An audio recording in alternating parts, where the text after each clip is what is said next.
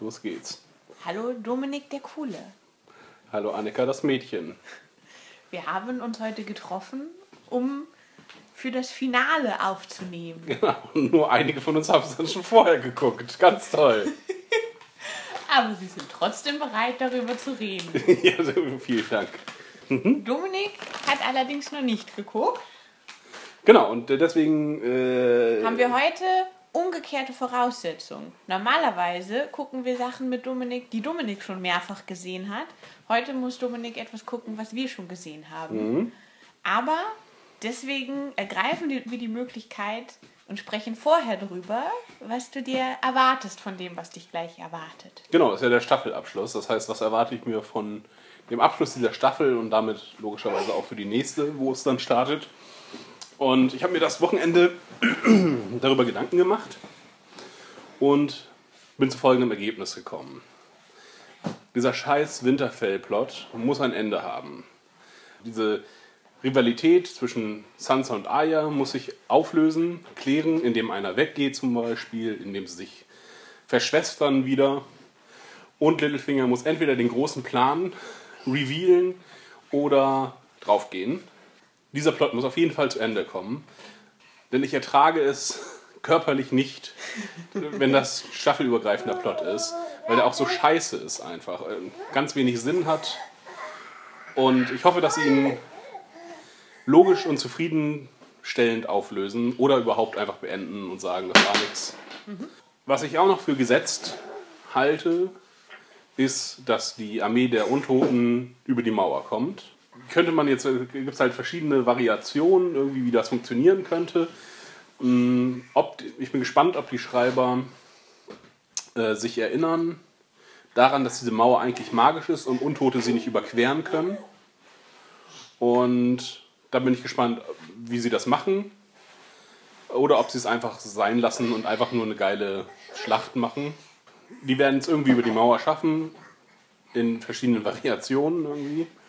Was mich frage ist, ob äh, Tormund, ob die Wildlinge noch weiter Bestandteil dieser Serie sind. Denn wir kennen nur noch Tormund und random Wildlinge. Aber wir haben ja auch bei einigen Häusern oder bei den meisten Häusern ist es ja immer so, dass du quasi ein oder ein paar stellvertretend dann für den ganzen Clan kennst. Und genauso funktioniert das natürlich mit Tormund jetzt auch. Ja, ja, klar. Also nur, äh, jetzt wäre ja die Gelegenheit, quasi die Wildlinge inklusive Tormund wegzuschreiben, indem Tormund halt stirbt, was halt auch bereits angedeutet wurde in der letzten Folge, oder für mich äh, letzten Folge, Mm, dass er auch nur mit knapper Not gekommen ist. Allerdings haben sie diesen Brienne-Plot gemacht, dass er Brienne ganz toll findet. Allerdings war das auch immer nur ein Witz. Hat auch keine äh, große Bedeutung. Ich glaube, sie. Ich kann mir auch nicht vorstellen, dass er einfach flieht und seine Leute zurücklässt. Insofern glaube ich, dass Tormund und die Wildlinge draufgehen bei der Invasion. Ja. Okay, soweit die Sachen. Ah, genau, John und Danny. äh, das haben sie so drauf angelegt, dass sie, dass sie uns die Liebe verkaufen wollen. Das heißt, sie muss zu irgendeinem Abschluss kommen oder zu, einem, zu einer neuen Stufe. Und entweder ist das Kuss, Sex, ha ähm, Antrag auf Heirat. Heiratsantrag? Antrag Ich stelle auf einen Heirat Antrag auf Heirat. Ähm, Kuss wäre vielleicht das romantischste, aber lameste. Für John ist immer Sex ein wichtiger Punkt gewesen in seiner. hatte nur einmal. Ja, genau. Und das ist ein wichtiger Punkt gewesen in, seiner, in seinem Charakter irgendwie. Auch mit ähm, Ygritte. Igrit. Ygritte, genau. Igrit hört sich schon wie Regret. ja, genau. Ygritte, Ich glaube nicht, dass er Igrit regretted hat. Allerdings wurde auch das Kniebeugen schon angedeutet. Ja, ich glaube, sie machen nicht den Kuss, weil es zu subtil wäre für die. Und sie haben es so mit Holzhammer. Kunilingus und er geht vor ihr auf die Knie. Das haben wir ja dann auch schon gesehen. Das haben wir bei Igrit Folge. auch schon Äh, gesehen. nicht nur. Ach, Wir wissen schon, dass er begabt mit der Zunge ist. das wusste Als ich sie in nicht. dieser Höhle am Start sind. Ich dachte an Miss Sunday gerade. Achso, ja. die zumindest auf die Knie gegangen ist. Und okay, jetzt unklar ist noch, was mit Cersei und äh, diesem ganzen Diplomatieplot passiert. Ähm, Wie es am coolsten wäre, ist, glaube ich, Cersei versaut es sich mit allen und ist alleine mit Euron in King's Landing, bleibt er zurück und krallt sich nur noch an, ihrem, an, die, an, die, an die Symbole ihrer Macht und nicht, hat keine wirkliche Macht mehr. Verliert einfach alles. Dazu müsste dieser Babyplot aufgelöst werden. Wir haben schon festgestellt, es kann nicht durch Geburt sein. Deswegen ist es, und ich glaube nicht an die Täuschung, deswegen ist es in jedem Fall eine Fehlgeburt. Dadurch verliert sie Jamie. Denn Jamie gehört zu den Guten und muss jetzt die Seiten wechseln. Oder zumindest mit John kämpfen. Und ich glaube nicht, dass Cersei mit John irgendwie kämpft oder mit denen an, der, an einer Seite. Sie klammert sich an die Symbole ihrer alten Macht und das ist auch das, was Euron möchte. Deswegen sind die, bleiben die beiden zurück.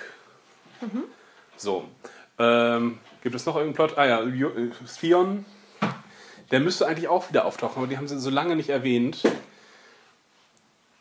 Erzählerisch müsste er auftauchen. Du hast doch gesehen, wie sie ihn in Drachenstein an den Strand. Ja, genau. Also, oder man, wo ich vermute, dass es mhm. Theon ist. Ähm, vielleicht kann man es auch eindeutig sehen. Ich weiß aber nicht, wie sich das auflösen soll irgendwie. Er müsste seine Redemption eigentlich haben. Er müsste äh, Dingsy, seine Schwester.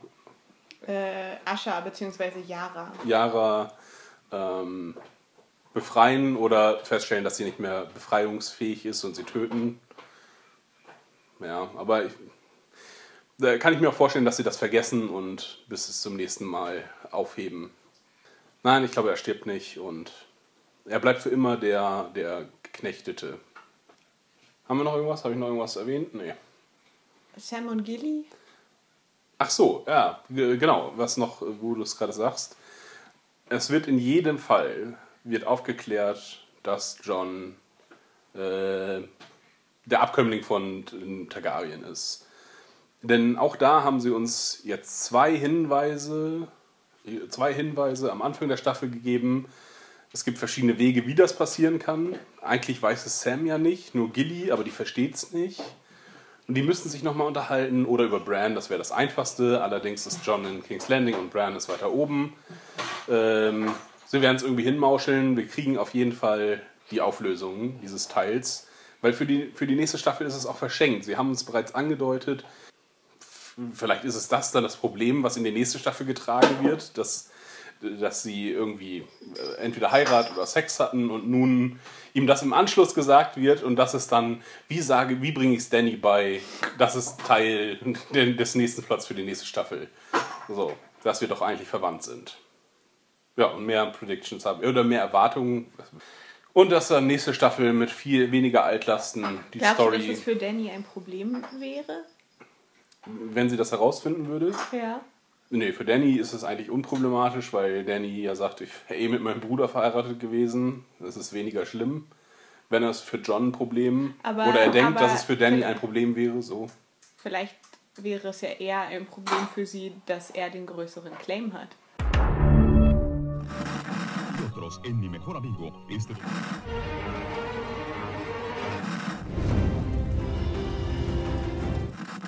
nächste Stunde versetzt sie in eine Welt jenseits aller Vorstellungskraft. Sie überschreiten die Grenze in... Kinder, macht den Fernseher aus. Davon gibt's viereckige Augen.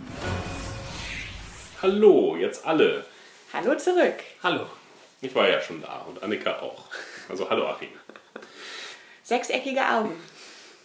Ähm, wir sprechen heute über Game of Thrones. Wir sprechen heute über Game of Thrones, äh, Staffel 7, Folge 7. Der Drache und der Wolf. The Dragon and the Wolf. Die finale Folge der siebten Staffel. Genau. Leider die finale Folge tatsächlich. Dafür aber extra lang. 80 Minuten, ne? Glaube ich. Ja, so nee. Pi mal Daumen. Ja, fast. Mhm. Mhm. Kam einem auch, also ungewöhnlich lang vor tatsächlich. Es fühlte sich, also es fühlte sich voll an, die Folge. Ähm, ja. Genau, wir gehen chronologisch durch, weil sich das hier äh, wirklich sehr gut anbietet. Die Folge ist zum ersten Mal so quasi chronologisch. Wir wissen nicht genau, wann die Ereignisse in Winterfell sind, aber man kann davon ausgehen, dass das irgendwie zeitgleich ist. Wo es ja aber auch wieder nichts miteinander zu tun hat, unbedingt. Nee, genau. Ist ja bloß dann am Ende, wenn dann sich äh, Sam und Bran unterhalten. Äh, Auch das muss ja aber nicht parallel stattfinden, sondern sie zeigen es uns nur der Dramatik wegen parallel. weil er ist ja auch wirklich einmal quer durch Westeros gereist. Sam. Sam, ja, Mhm. Sam. Äh, er hatte, glaube ich, den längsten Weg. Okay, wir sehen äh, die äh, äh, Flotten aufmarschieren, alle zeigen ihre Stärke. Ähm, Bronn führt die Verteidigung mit Jamie zusammen von King's Landing. Wir Und der erfahren- arme Grey Worm hat irgendwie. Also wenn die danach bezahlt werden, ob die in der Folge drin sind, hat er ja Glück gehabt, aber ansonsten hat man ihn zweimal gesehen. Es gab sehr, ich glaube, diese Folge ist sehr teuer einfach, weil viele Leute, weil man wirklich jeden sieht und die stehen auch die ganze Zeit im Hintergrund rum. Ähm, und viele haben nichts zu sagen. Varys zum Beispiel sagt vielleicht einmal ganz kurz was. Er auf erklärt-. Er, nee, er stellt eine Frage. Okay. Ähm, was, denn, was denn das äh, Doppelte von was? Ähm, als Ah, Tyrion ja, zu genau. Bronn sagt, ich zahle dir das Doppelte. Und dann äh, stellt Varys die Frage, das Doppelte von was? An Grey Worm sehen wir am Anfang beim Truppenaufmarsch und später an dieser Strategie, äh, an diesem Tisch mit der Landkarte. In Drachenstein mit einmal Äh, wieder. Er ist bewegte Kulisse. Oder auch unbewegte Kulisse eigentlich sogar, weil er steht ja tatsächlich nur. Er ist ein besserer Stuhl. Äh, der, Aber Miss Sunday auch, ne? ja, er ist der Tormund, der Unsullied. Er ist halt die einzige Verbindung, die Ja. wir zu denen haben. Und ähm, wenn die Unsullied sterben, stirbt ihr auch. Genau. Und so lange ist er aber auch safe.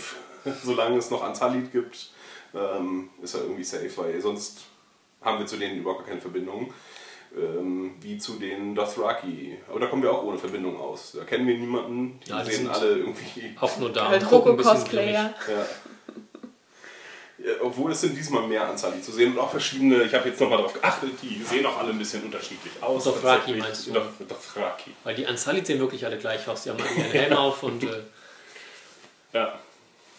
Aber vielleicht haben sie darunter sehr, sehr aufwendiges Make-up. Ich habe gerade ein, ein Produktionsfoto gesehen und fand das äh, ziemlich strange. Es äh, zeigte den Mountain ohne seinen Helm und die haben dem volles Gesichts-Make-up gemacht und überall so zombie-mäßig die Haut weg und sein Ohr ist angekaut und all sowas. Und ich so, wofür? Die müssen dem gerade mal so 5 cm um die Augen rumschminken und dann können die aufhören. Was ist denn das für eine Verschwendung, bitte? Dem komplettes Face-Make-up zu machen und ihm dann den Hut aufzusetzen, oder den Helm, den er die ganze Folge nicht abnimmt. vielleicht ist das ja schon ein Hinweis auf Staffel 8, dass wir ihn nochmal ohne Helm sehen Ja, aber haben die die achte Staffel schon gedreht? Weil wenn Nee. die die nicht gedreht haben, was ist denn das wirklich für eine Verschwendung von Ressourcen und die armen Leute, die das machen müssen und der Schauspieler, der so früh sitzen muss, dafür, dass man das alles nicht sieht. Äh, Die haben aber, also die haben Teile der achten natürlich schon gedreht, denn äh, ich glaube, die haben schon weiter gedreht, auch einiges mehr an Material äh, gemacht, was sie hier, was sie vorher verkauft hatten als Fake-Material. Ähm, und das haben sie auch in der letzten Staffel gemacht, die ganze Aya-Szene äh, haben sie in der letzten Staffel bereits gedreht, Aya bei äh, Walter Frey. Okay, Ähm, würde Sinn machen. Genau, richtig. Und dass solche kontinuierlichen Szenen, wo eh alle schon am selben Ort sind, da lohnt es sich jetzt nicht, äh, ein halbes Jahr Pause zu machen, sondern die Szene wird dann halt weitergeschrieben und dann halt in Teilen weiter. Und dann haben sie wieder Probleme in der Post-Production, weil jemand zwischendurch seine Haare abgeschnitten hat oder seinen Bart wegrasiert. Mm, Genau, dann sehen, also wir sehen nochmal den Kräfteunterschied bei den äh, Jamie und Bronn sind auf jeden Fall sehr beeindruckt von den Unsullied und den Dothraki. Können aber nicht den Grund nachvollziehen, wofür sie kämpfen. ja. Sie, sie stellen fest, dass mit ihren Schwänzen sämtliche Motivation zu irgendwas verschwunden sein müsste, weil sie nichts haben, zu dem sie zurückkehren, was irgendwie die Stakes für sie erhöhen würde. Dass zum sie, Rumhuren nicht zurückkehren. na, aber äh, Jamie schlägt ja Familie au, äh, vor und äh, da sagt Bronn, ja, dafür brauchst du aber auch einen Schwanz, um die herzustellen. Das ist? Jamies Vorschlag, ja. Bronn sagt für Vorschlag. Hurenhäuser und dann kommt später noch Familie und dann sagt er, ja, da brauchst du aber auch einen Penis für. Also, Ja, es zeigt nur nochmal, dass, dass Jamie eigentlich auf Familie aus ist. ja. Also, dass das was wäre, was für ihn, Ja, okay, was, was vielleicht seine Motivation ist zu kämpfen. Und wir also haben er ja hat auch nichts mehr, was er irgendwie groß haben möchte, aber Familie ist halt Ja. irgendwie das. Ja, Cersei möchte Macht und den Fortbestand des Hauses und Cer äh, Jamie möchte dann der Fortbestand ist. Oder eine Familie, ja.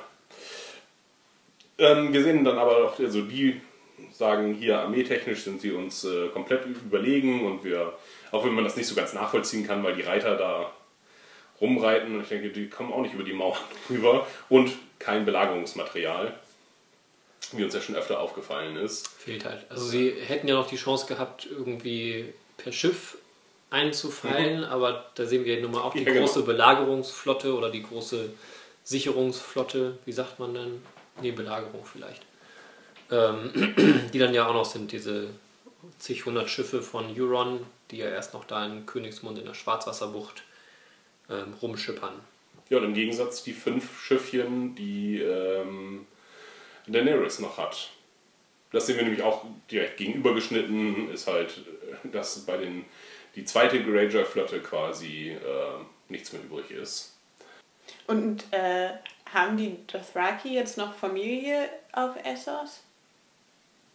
Die sind ja immer eigentlich so nomadisch, hatte ich Ja. das immer in Erinnerung. Die haben ja nur diesen äh, quasi großen Kalassar. Ich weiß nicht, ob das, nee, Ja. das Kalassar, nee, Kalassar sind die Leute um einen herum, glaube ich, die um den Alle, die mit einem Karl reisen, Genau, richtig. sind sein Kalassar. Aber es gibt ja diese, diese große Stämmeversammlung, auf Mhm. der Danny dann ja alle abbrennt und, ähm, und ich glaube, das ist das einzig mehr oder weniger Permanente, was die haben. Aber das sind auf jeden Fall Steinhäuser. Ansonsten Mhm. Aber sie, die sie hat doch aber nur die, die Kämpfer mitgenommen und nicht irgendwie alle, oder? Ja, also alle wäre ja auch, dass ja die Dothraki hatten ja auch ihre Sklaven, was sie ihnen ja auch dann ausgetrieben haben müsste. Und es ist halt die Frage, was die für ein Familiensystem hatten. Also haben sie einfach, sie halt auch Familien, haben die, die nicht kahl waren, auch geheiratet. Oder Muss ja, mit sich dem nur- behelfen, was man halt gerade zur Verfügung hat. sich nur das genommen, was halt gerade da war. War es ihnen egal, ob sie eigene Söhne haben oder nicht? Oder Also es war immer eigentlich nur dieser Stamm von Bedeutung und dann ist es eigentlich, und sie haben auch ziemlich viel, also es wurde viel von Vergewaltigungen gesprochen ja. und die haben sie dann wahrscheinlich mitgeschleppt, nehme ich mal an, die, also ein paar der Frauen. Ja, aber das ist ja auch quasi wie die Greyjoys vorgegangen sind, wo Asha abgeschworen hat. Und die haben ja auch Familien auf den Eiseninseln und wenn sie dann halt ihre Raubzüge machen, sind sie dann am Brandschatzen, vergewaltigen und plündern. Mhm, Was auch in dieser Folge nochmal kurz äh, später erwähnt wird, dass man sich doch eine Insel suchen könne, Ja. dort alle Männer töten und mit den Frauen neu anfangen könne. Ähm, den Greyjoy Way of Life. Aber tatsächlich ist eigentlich diese kurze Unterhaltung, was die Motivation der Unsullied ist, ziemlich interessant. Weil Mhm. dadurch, dass ihre Linie ja auch jeweils mit ihnen Die- selbst endet und sie ja auch als Kinder ihren Familien weggenommen haben, haben die tatsächlich nichts, zu dem sie zurückkehren können. Was natürlich auch fragt, also ne, was ist ihre Motivation, das zu machen, außer das bloße Überleben selbst. Ja, aber ich glaube, das ist auch der generelle Unterschied zu den Truppen, die Danny um sich schart. Das sind, die sind nämlich loyal aufgrund der Sache oder auf, ja, äh, aufgrund von Danny äh, und haben gar keine eigenen Interessen. Weil sonst haben ja auch alle die Lords um Cersei und so weiter, haben alle eigenen Interessen und das ist natürlich auch, wie Cersei äh, es auch macht, äh, sehr gut ausnutzbar einfach. Wie man sagt, du kriegst eine bessere Stellung, wenn du bei mir mithilfst. Ähm, Aber die Dothraki haben ja auch als, als Antrieb dann Eroberung und jetzt mit halt der Drachenfrau unterwegs zu sein. Ich weiß nicht, ob die Land wollen am Ende. Das ist, wird irgendwie nie so richtig besprochen, weil es ja auch niemanden gibt, mit dem man es besprechen könnte. Ähm, Aber hält sie nicht so eine, so eine Rede, als sie die da gerade unterworfen hat und die Karls abgebrannt hat? Ich glaube, da geht es darum, wir werden erobern, was ihr ich noch nie gesehen habt und so. Also es wirkte immer so, als wenn die gar keine Agenda hätten, sondern wir ziehen durch die Gegend und vermehren uns und werden ein mächtiger Stamm. Und am Ende ist, glaube ich, so deren Endgame ist, alle sind Dothraki. Und dann kämpfen wir nur noch untereinander.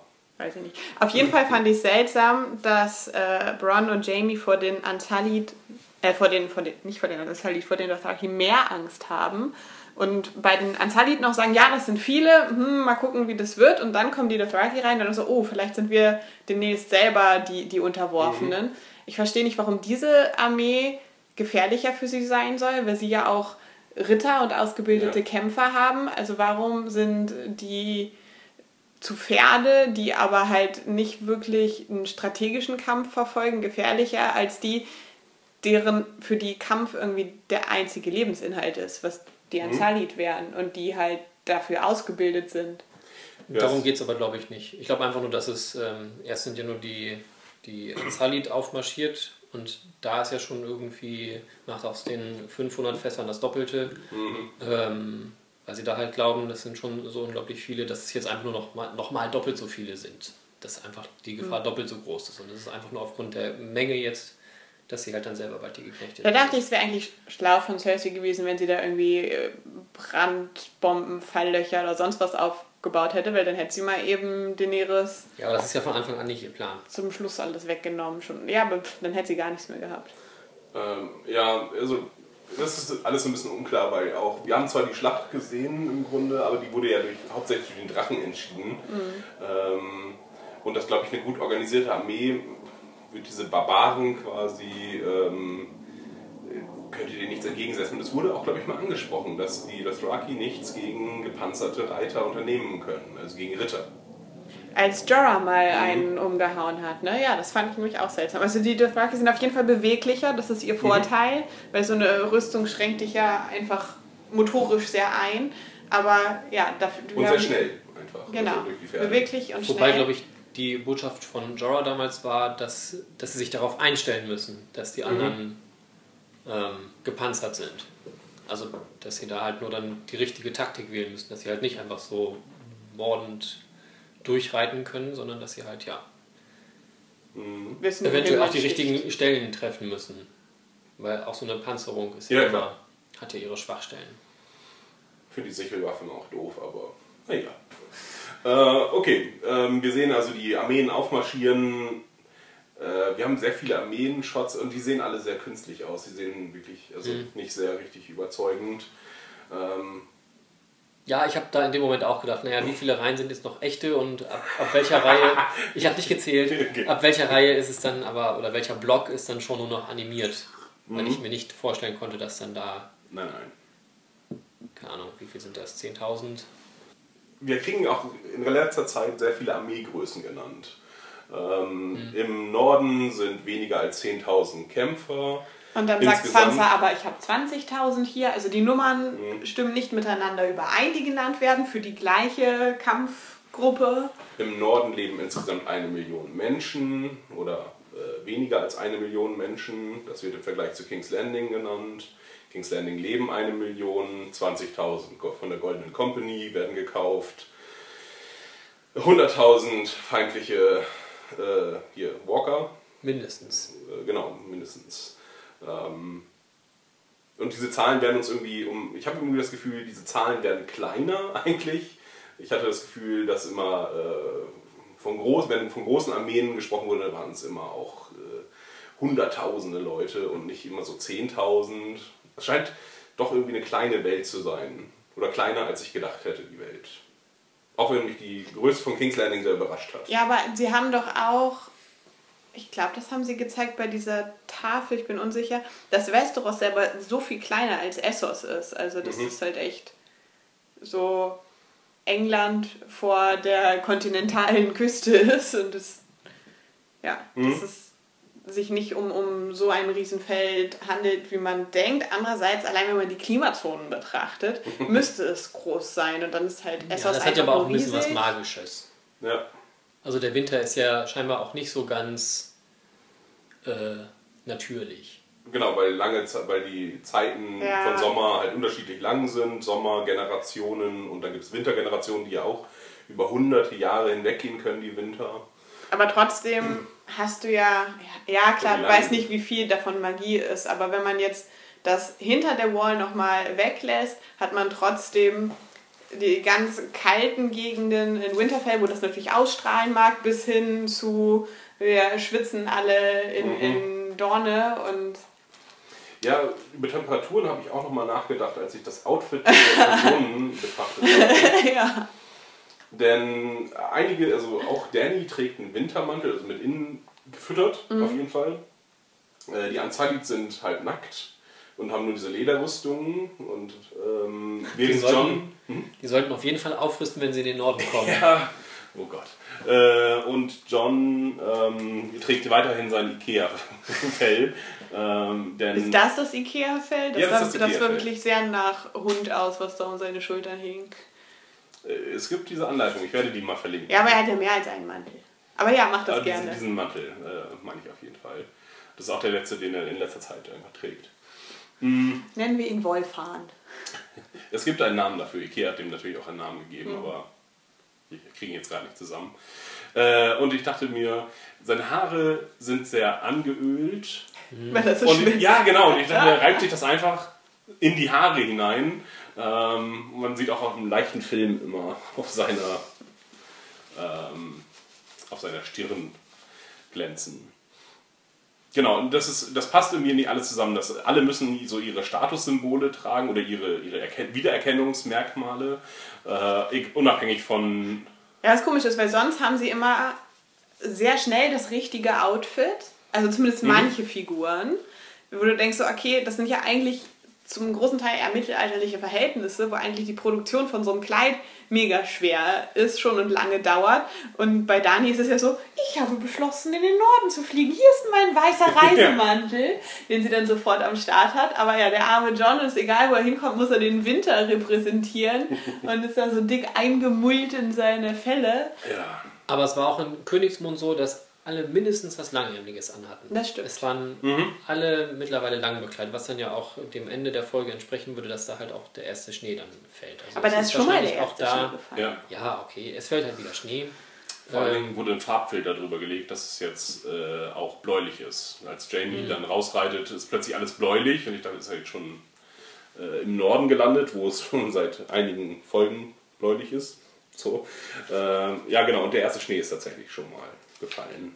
Als sie auf so einem Balkon stehen irgendwo in der Staffel Rick. 1 oder 2. Ja. Das ist relativ früh. Winter is coming halt schon länger. Jetzt ist ja Winter's here. Eine Sache hatte ich noch zu den Armeegrößen, dass du sagst ja, dass alles kleiner geworden wäre. Ähm, es sind ja auch weniger geworden. Wir haben ja schon einige Schlachten auch erlebt. Also alles, was so um Stannis Baratheon drumherum war, ist ja irgendwie alles vernichtet worden. Also klar, sie hatten Verluste hinter der Mauer, aber dann sind sie ja aufgerieben worden gegen die Boltons, glaube ich.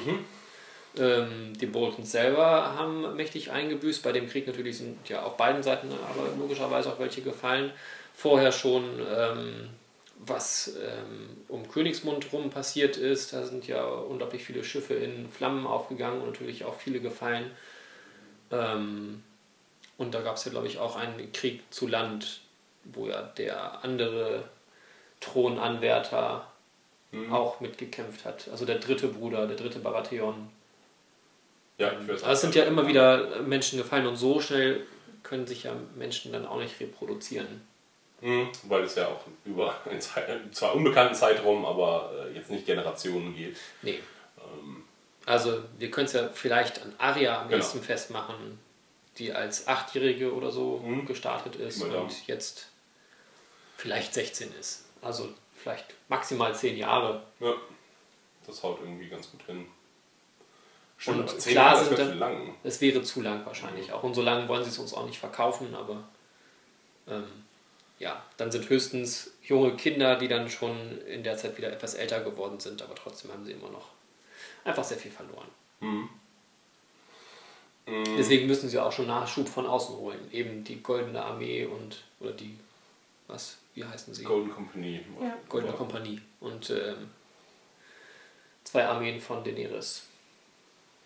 Mm, Was haben wir noch? Äh, Wir haben noch einmal, der Hund äh, macht seinen Rundgang und äh, guckt nochmal in die Kiste oder klopft gegen die Kiste und der äh, gefangene Walker heult. Die Szene ist eigentlich ziemlich unsinnig, aber wird später gebraucht, um so einen Moment der Spannung zu erzeugen. Und dann machen sich alle auf äh, und gehen zum äh, Dragon Pit. Weiß Genau. es auf Deutsch Wir sehen die Vorbereitungen bei Cersei, die klare Anweisung gibt, was passieren soll, wenn das Ganze jetzt mit der Ja. Verhandlung nicht so gut läuft. Ähm, um uns nochmal so in Stimmung zu bringen, glaube ich einfach, dass alles auf einem äh, auf Messerschneide steht quasi. ja, also Das soll uns das, glaube ich, mitteilen. das ist halt das Gegenstück zu den Armeen, die vor ähm, den, vor der Mauer stehen. Wenn Daenerys irgendwas passiert, hat sie ihre Drachen und sie hat die Armee, die dann halt losschlagen würden. Wenn Cersei was passiert, sind halt die, die alle da sind, dran, weil dann der Berg ähm, einen Schlachtplan bekommt. Aber bevor wir in die Arena gehen, haben wir noch ein paar äh, Reunions und manche sind ganz nett gemacht. Also ich fand äh, das äh, erneute Aufeinandertreffen von Brienne und dem Hound wirklich schön. Und äh, fand es sehr, sehr schön, wie der Hound sich nach Aya erkundigt und man sieht, dass er so erleichtert ist, dass sie noch lebt und er erkundigt sich auch danach, wer jetzt auf sie aufpasst und erfährt, äh, dass sie keinen Aufpasser mehr braucht. Und das war wirklich eine für mich gut funktionierende Szene und nicht nur, okay, jetzt müssen alle mal miteinander reden, die sich schon mal getroffen haben, bei denen fand ich das irgendwie ja, ganz sinnig und gut gemacht. Ja, es wird relativ viel geredet und es ist so ein bisschen wie ähm, im, als sie hinter der Mauer sind und sich alle nochmal unterhalten müssen. Aber hier ist es natürlicher gemacht, weil, es, weil die Figuren zusammentreffen und wieder auseinandergehen und halt ein längerer Weg ist, den man auch ganz gut sieht. Ja, und sich vor allen Dingen da ja auch dann wirklich das erste Mal wieder treffen, Ja, die schon genau. eigentlich viele, viele Meilen hinter sich haben und damit einmal anfangen zu reden. Wir haben die Helden von äh, Blackwater, der Schwarzbucht, Schwarzwasserbruch. Schwarzwasserbruch, danke. Ähm, Podrick, Tyrion und Bronn, äh, die sich äh, wieder vereinen und rumkabbeln. Da habe ich immer habe ich nicht, nicht verstanden, warum Tyrion und ähm, Podrick angeblich auf unterschiedlichen Seiten stehen. Zwar trägt Podrick das Lannister-Rot, ähm, weil er ja eigentlich zu den Lannisters gehört, theoretisch, aber mit Brienne eigentlich unterwegs ist. Und äh, er ist auch nicht, nicht Sir, oder? Nee. Er, nee, er ist äh, weiterhin äh, Knappe, glaube ich, oder? Oder Darf mal- sie ihn denn überhaupt zum Ritter schlagen? Ist sie denn offiziell ein Ritter? Oder darf sie das gar nicht sein, weil sie eine Frau ist? Sie ist durch Stannis zum, nicht Stannis, sondern der andere Ach, Bruder. Renly war das. Renly hat, die, Ja. hat sie zur Ritterin geschlagen. Dann müsste sie es ja auch dürfen, ne? Ja. Die Sache, die Sache mit, ähm, dass wir jetzt auf der Seite des Feindes stehen, ist dann, glaube ich, so gemeint, dass sie beide halt damals nicht gedacht hätten. Ähm, Weil sie damals haben sie ja vorher, damals haben sie Königsmund verteidigt. Jetzt wären sie potenziell in der Position, Königsmund anzugreifen. Das, äh, ja, okay, so Dass sie, Sinn dass sie so rum vielleicht auf der Seite des damaligen Feindes standen, stehen jetzt. Ja. Ja, okay. Ja, doch, doch, so macht das Sinn. Ähm, ja, ich glaube, ich war verwirrt dadurch, dass sie sich gegenüberstanden einfach und äh, sich dann unterhielten. Wir kriegen ein bisschen. Äh, Ja, und es funktioniert ja auch mit Bronn dazwischen. Also dem stehen sie ja gegenüber. Mhm. Aber da ist es komisch, dass sie sich so verhalten, als würden sie sich jetzt erst sehen. Dabei Ja. war Bronn derjenige, der das Treffen äh, in der Feste zwischen äh, Tyrion und Jamie äh, organisiert Aber da ist ja auch hat. Bronn sofort wieder abgehauen. Ja, aber die müssen so, sich ja er- vorher gesehen haben. Also nee, das lief ja über das Hurennetzwerk. Das, äh, das wurde noch nicht, leider noch nicht bestätigt. Auch wenn Ja, wieder viel über Huren gesprochen wurde. ich würde schon meinen, dass sie sich da nicht unbedingt getroffen haben. Also, Da, also, glaube ich schon, aber da haben wir es halt nicht gesehen und deswegen ist es für uns ihr erstes Wiedersehen und deswegen müssen sie all das machen, was sie in den letzten oder vor zwei, drei Folgen nicht zeigen konnten, um uns die Überraschung nicht zu nehmen. Ähm, müssen sie jetzt nochmal machen. Ja, war okay. Also auch das, dieses Rumge... Ähm, Tändel? Nein. Geplänkel. Geplänkel, danke, äh, zwischen äh, Brown und Tyrion, das war ganz gut. Mit, äh, die, das Angebot steht noch, du kriegst doppelt so viel und du, du bist auch jetzt sicherlich in Ungnade gefallen. Naja, nee, ich würde das jetzt als Sieg verbuchen, dass ich ihre, ihre, ihre größten Feinde im Grunde auf einem Silbertablett präsentiere. Ja, Sagt aber auch zum Schluss nochmal, dass er sich auch freut, ihn wiederzusehen. Und man Mhm. nimmt es halt auch beiden irgendwie ab. ja. Und Bran ist auch, Braun ist auch ein sehr äh, gut geschriebener Charakter. Man versteht seine Loyalitäten. Er mag die persönlich, aber arbeitet einfach für denjenigen, der ihm äh, mehr bietet und oder wo er äh, wahrscheinlicher überlebt und mehr kriegt. Das sind so seine beiden Faktoren, glaube ich. Ja, das Überleben. waren immer seine Maximil Ja. Maximilian Maxime. Aber eigentlich müsste er jetzt ja wechseln, weil er die Drachen gesehen hat und selber gesagt hat, er will gegen die Drachen nicht kämpfen. Also wäre es an sich jetzt für ihn Ah. interessant, zu Tyrion zurückzugehen. Er will aber auch bestimmt nicht zur Mauer. Also in den Norden will er auch nicht. Ich glaube, da will er eher ganz weit in den Süden. da würde er sich lieber, glaube ich, nochmal zu der Burg in Highgarden gehen und sich die nochmal schnell schnappen und auf eigene Rechnung ähm, arbeiten. Das verlorene Gold haben wir noch nicht wieder gesehen, ob er das nun, ob er das nun entschädigt bekommen hat. Ja. Also weil er ja Jamie gerettet hat und so. Mm, Also, wir kriegen noch ein bisschen Hintergrundgeschichte zu diesem Dragon Pit erzählt, weil das auch ein neuer Spielort ist für uns, dass dort die Drachen aufbewahrt wurden. Am Ende ist es dann halt nur noch ein Witz gewesen, weil es so katzengroße äh, Drachen waren. Weil sie verkümmert sind. Und kriegen so ein bisschen Hintergrundgeschichte und einen neuen Spielort, was auch irgendwie ganz sinnig ist, weil sie keine feindlichen Leute in eine Stadt einlassen und gleichzeitig auch niemand Interesse daran hat, umgering- umzingelt von Feinden zu sein. Hier könnten sie sich noch im Notfall rauskämpfen irgendwie und sie sehen genau, wie viele Leute da rumstehen. Ja, und der Spielort ist gut gewählt. Das ist, also das ist ein, ich finde es gut, dass es ein neuer Spielort ist, dass sie uns das zeigen, dass es schön aufgebaut ist. Ähm, Und dass es wirklich wie ein altes Theater aussieht. Genau, weil es ein altes So ein Theater ist. römisches genau. Hm, oder griechisches. Hm. Ja, das wird wahrscheinlich von beiden Seiten ausgehandelt sein. Mhm. Also, dass ähm, Daenerys Seite gesagt hat, nein, wir gehen nicht in die, in die Stadt hinein, weil wir da niemals rauskommen würden. Und andererseits halt genauso, ja, es wird, wird ausgehandelt gewesen sein.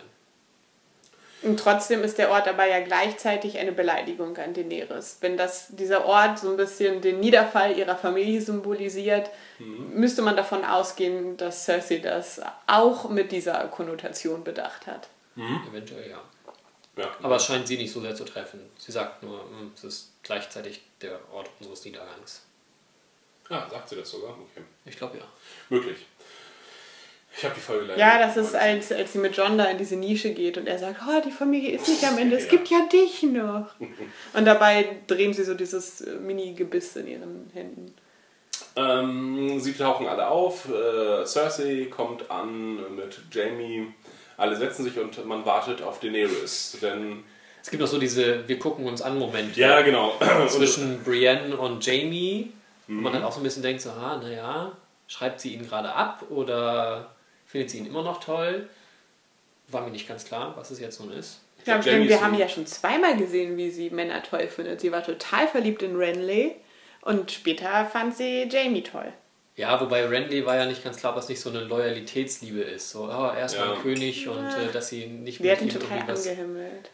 anfangen Ich weiß nicht, ob es ein sexuelles Interesse war. Ähm, ja. Es war so die übertreue Königsliebe. Was dann halt auch nochmal irgendwie mit Scheiß auf Treue dem, dem genau entgegensprechen würde, was sie ja später sagt. ja, ist ja auch ihr Ding einfach. Treue ist ihr Ding. Ja. Und sie hat das ja auch Jamie nochmal nahegebracht, dass Treue sehr wichtig ist. Ähm, also da haben sie über Eidbrechen und so weiter gesprochen. Und So wurde ja auch das Schwert umbenannt vom Oathbreaker zum Oathkeeper. Ne?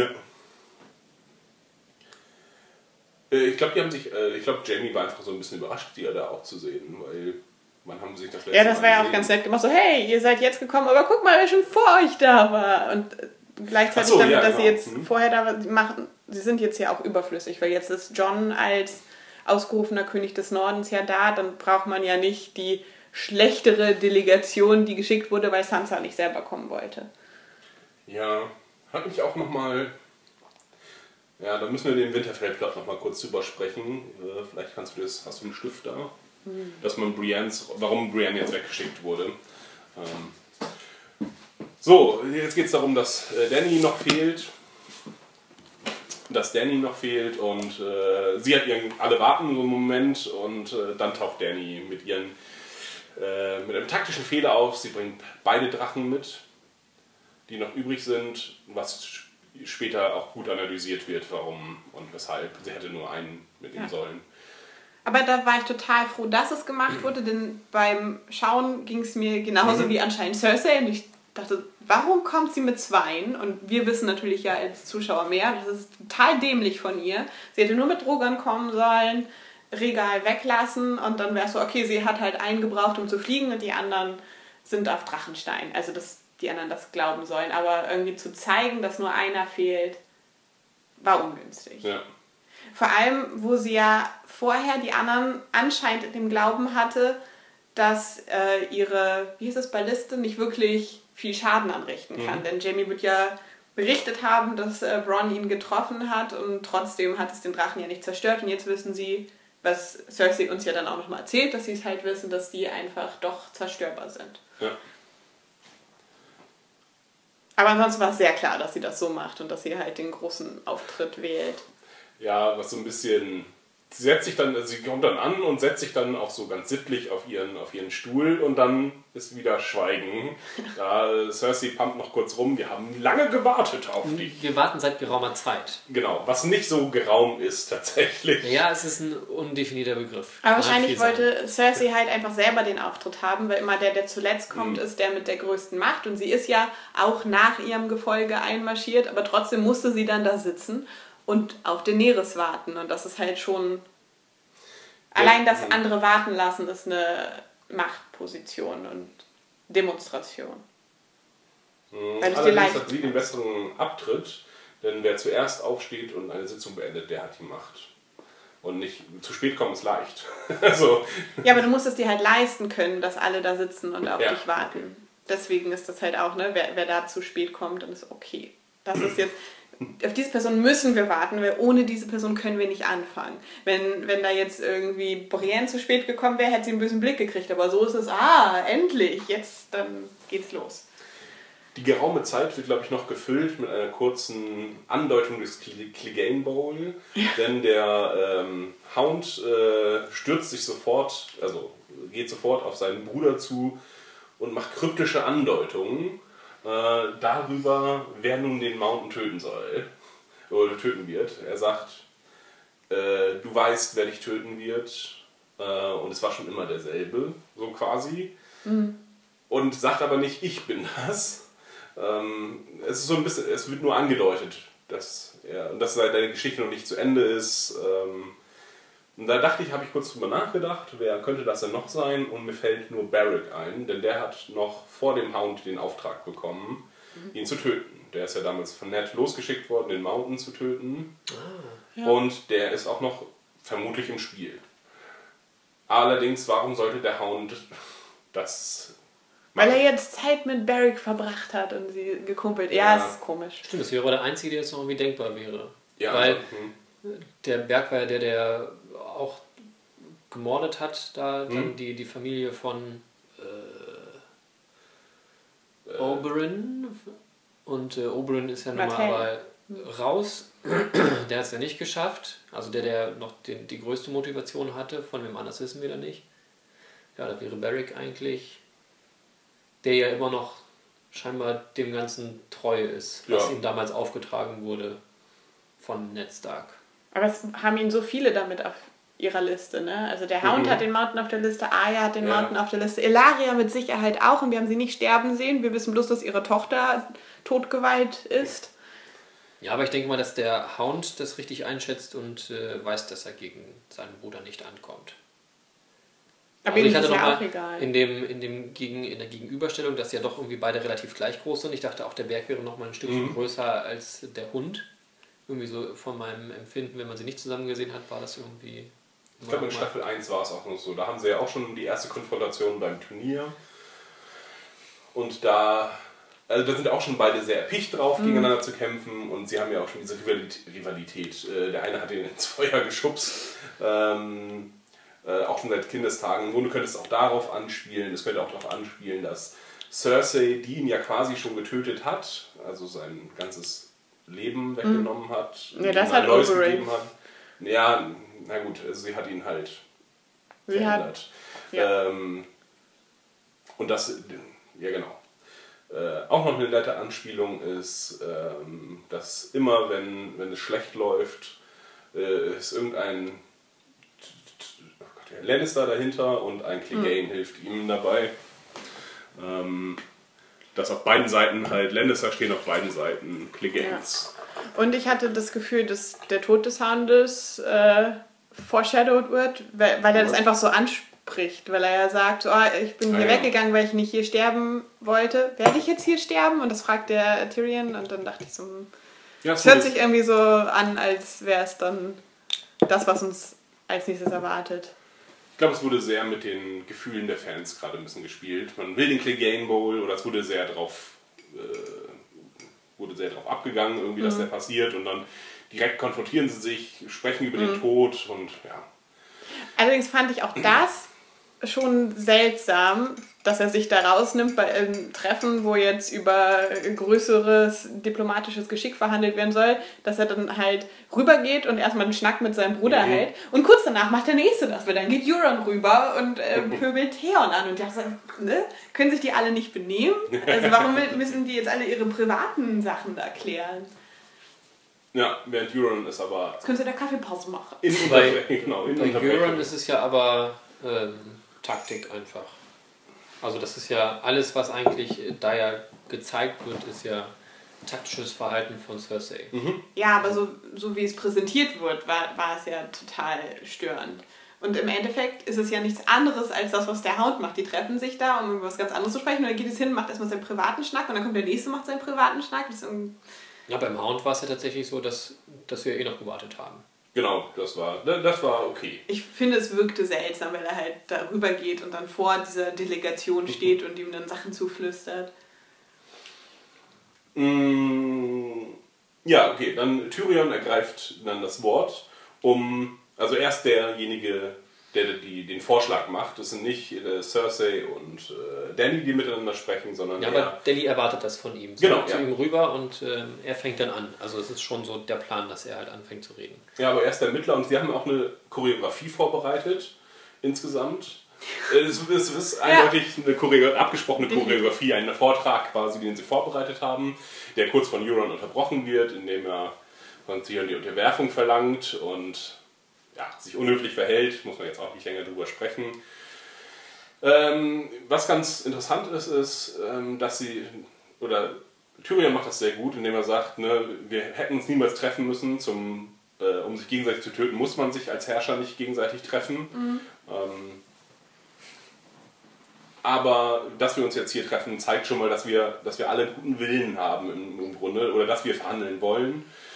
Ähm, was sagt er noch?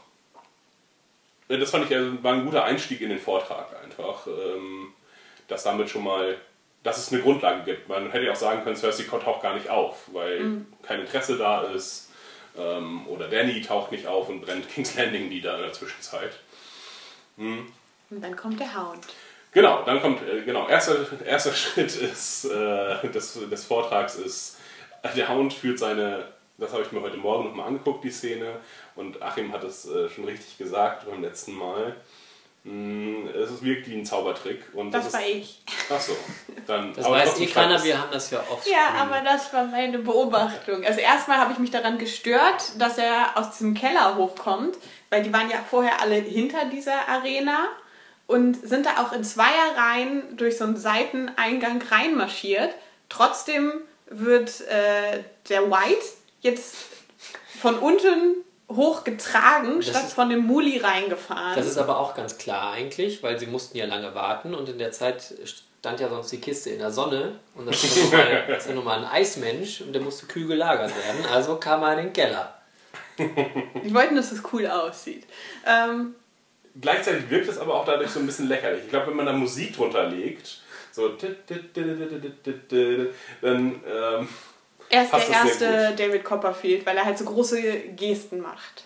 er trägt auch die Kiste scheiße. Naja, also er hält sich ja in Abstand zu der Kiste, weil er weiß, was da drin ist und wenn er der zu nahe kommt, wäre es ja schlecht für ihn. Deswegen, sind das, deswegen wirkt das wie so große Gesten, weil er einfach immer noch wieder einen Schritt zurückgeht. Ja, aber es sieht halt dadurch so komisch Seite. aus, dieses Präsentierende mit den Armen und äh, jetzt mache ich das so. Und Genau, und alle gucken sich auch, also auf Cerseis Seite gucken sich auch alle leicht verwirrt an. Was, was, was wird das jetzt hier? Ähm, Und auch als Zuschauer ist man verwirrt, weil auf einmal die Kiste nicht rattert oder Geräusche macht. Ja, Ob wo halt so das große Denken ist, ja, das ist jetzt irgendwie scheiße was. genau, und auch der Hound ist wirklich verwirrt. Ja. Äh, das sieht man sehr deutlich, dass er den letzten Riegel aufmacht und dann erwartet er, dass er eigentlich rausstürmt und Ja, er schiebt, schmeißt die, Was den Deckel jetzt? weit zur Seite Ja. und äh, Den dann übrigens noch weiter weg irgendwann. Das fand ich nur irgendwie merkwürdig. Also die Kiste war offen und dann fasst er nochmal nach, um den Deckel nochmal ein Stückchen weiter wegzuschmeißen, was ich irgendwie merkwürdig fand. Warum macht er das? Und das war wirklich dann eher so zauberermäßig auch. Ja, passiert nichts, er tritt gegen und dann erst kommt äh, das weiße Viech raus. Man sieht noch so ganz kurz, wie auch der Hund um die Ecke springt. Ähm, und äh, der, wie heißt er dann? Wie heißen diese White. Whites? Dieser White äh, stürmt auf geradeaus auf Cersei zu und der Hund schafft es gerade noch, das Viech an alleine zu ziehen und äh, dass sie ihn nicht erreicht. Dass er Mhm. sie nicht erreicht. Du wolltest übrigens noch deinen Witz bringen. Ja, ja, ich weiß nicht, wie ich das. Also Ma- Magieshow trifft das besser. Ich dachte, äh, das ist dann die, der erste YouTuber, weil er das Unboxing macht. Ich bin, ah, hast du ihn mit mehr Enthusiasmus vorgetragen. Ja, das stimmt.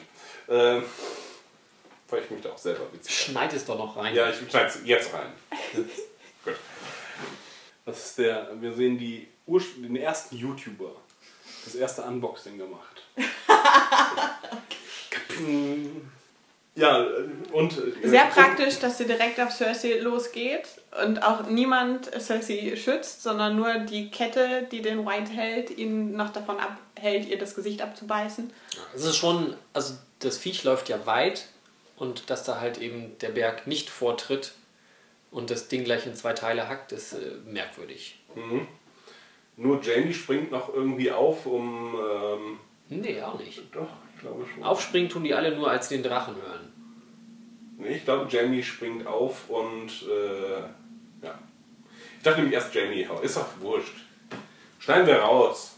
Nee, also Es hätte schnell zu Ende sein können, hat das Ja. hatte Annika letztes Mal gesagt. Dann haben wir jetzt beide falsch zugeordnet. Äh, das eigentlich der. sie hätten ihn einfach drauf zulaufen lassen können und äh, Cersei wäre zumindest arg angegriffen gewesen. ja, Vielleicht hätten sie es auch noch geschafft, das Viech davon abzuhalten, aber das ist auch nicht der gute Start. die Ich finde ihn trotzdem nicht besonders beeindruckend, den White. Das fand ich äh, blöd, weil die ja alle wirklich so tun, als hätten sie noch nie so was Furchtbares gesehen. Und die haben gerade einen fetten Drachen gesehen und die meisten von denen zum ersten Mal. Und ich finde, im Vergleich wirkt dieser angegammelte Tote halt nicht so. Ja, und sie machen ja auch nie irgendwie deutlich, was es jetzt eigentlich heißt. Also, ähm, dass ja auch später in den Verhandlungen, wenn da diese 20.000 Mann im Norden sterben, ist es ja nicht so, dass sie dann, dass sie einfach alle tot sind, sondern die sind dann ja mit einmal wieder da. Das heißt, die, die die da hingeschickt haben oder die, die da sind, sind Ja. dann definitiv gegen sie. Aber das sagen sie. Das sagen sie, machen das sehr deutlich. In die, es werden in King's Landing werden dann eine Million mehr der Armee der Toten Ja. beitreten. Okay, gut, John sagt das einmal, ja. Ja, also ich glaube, das, das sollte das schon verdeutlichen. Aber ich fand an sich, also obwohl sie es so gemacht haben in ihrer Präsentation, dass der Hound ihn ja nicht tot macht, sondern ja zeigen soll, so einfach kriegt man die nicht tot, dass er ihm ihr erst einen Arm abschlägt und ihn dann noch halbiert und so, fand ich diese Szene nicht so eindrucksvoll gemacht, wie zum Beispiel in der zweiten Staffel von Walking Dead, wo Herschel gezeigt wird, dass das definitiv keine echten Menschen mehr sind, die Walker, äh, als dem da mehrmals in diverse Körperteile geschossen wird und dann wirklich erst am Ende dieser Schuss in den Kopf kommt. Da fand ich das an sich vom Aufbau her für die, die noch nicht dran glauben, besser gemacht zu zeigen, dass das ist kein normaler Gegner und kein Mensch mehr. Ja, das ist richtig. Also es ergibt ja alles Sinn, tatsächlich im Nachhinein. Aber im Moment ist es noch so, dass Cersei sehr angefasst wirkt. Man sieht sie äh, einmal heftig schlucken und ist ja, überrascht auch von diesem Walker. Jamie fragt dann nochmal nach, wie viele sind es denn? 100.000? Und dann ist er, äh, dass er wirklich seinen, seinen Mund fallen. Ähm, und Euron, genau, Euron streichelt dann sehr liebevoll das Walker-Haar, ja. fragt noch nach, ob die schwimmen können und haut dann ab mit der Begründung, "Da- ich habe schon viel Schreckliches auf der Welt gesehen, aber das ist das Schrecklichste. Und das, Das da dachte ich schon so unglaubwürdig. genau. Und währenddessen habe ich auch insgesamt meinen Kopf geschüttelt. Ähm, die Du ganze hast Zeit. auch äh, Kai Burns Ständer noch übergangen, denn nachdem der Hound gezeigt hat, dass man sie jetzt normal nicht tot kriegt, kommt ja John in die Präsentation und präsentiert zuerst die Hand und setzt sie so im Feuer. Sag ich so, ich habe etwas vorbereitet. Man kann sie mit Feuer töten. Man kann sie schälen, man kann sie schneiden, man kann sie stampfen und alles mit einem Gerät. Und dann kommt noch das Drachenglas. Genau. Ist euch auch aufgefallen, als ähm, John mit dem Drachenglas dann den Rest vom Walker ähm, tot macht? Ähm, das sah merkwürdig aus. Da sind irgendwie die Haare des Walkers irgendwie so in dem Moment, als er gestorben ist, in sich zusammengefallen. Ja. Als wären die vorher auch unter Spannung gewesen oder hätten Leben in sich gehabt. Aber in dem Moment, wo er ihn ersticht, fallen die auch irgendwie so runter. Und jetzt weiß ich nicht, ob das so ein Kopfabknicken war und die sind irgendwie blöd gelandet oder ob es einfach scheiße animiert war. Nee, mir ist auf jeden Fall aufgefallen, dass der Walker, ähm, dass sie so das Leben aus ihm heraus saugen quasi. Also seine Wangen werden noch eingefallener und das war ein cooler Effekt gemacht. Ich bin mir nicht ganz sicher, wie sie es gemacht haben oder was sie genau verändert haben, aber als er sein Schwert, äh, seinen Dolch da hineinstößt, ähm, wirkt er einfach noch toter. Also das ist wie bei, bei einem- einem Menschen, wenn der tot ist, dann, dann sieht er halt plötzlich ganz anders aus, weil alle sämtliche Muskeln ähm, nicht mehr arbeiten und hier haben sie es ähnlich hingekriegt, obwohl das bereits so ein verwesener Zombie ist. Und das war echt, war ganz gut gemacht. Sie haben es irgendwie geschafft. Ich bin mir nicht sicher wie. Durch die Haare, das wird ein Effekt gewesen sein davon. Ähm, ja, haben sie cool, das hat überzeugend gemacht. Das, von diesem Toten, dass er noch toter wird quasi.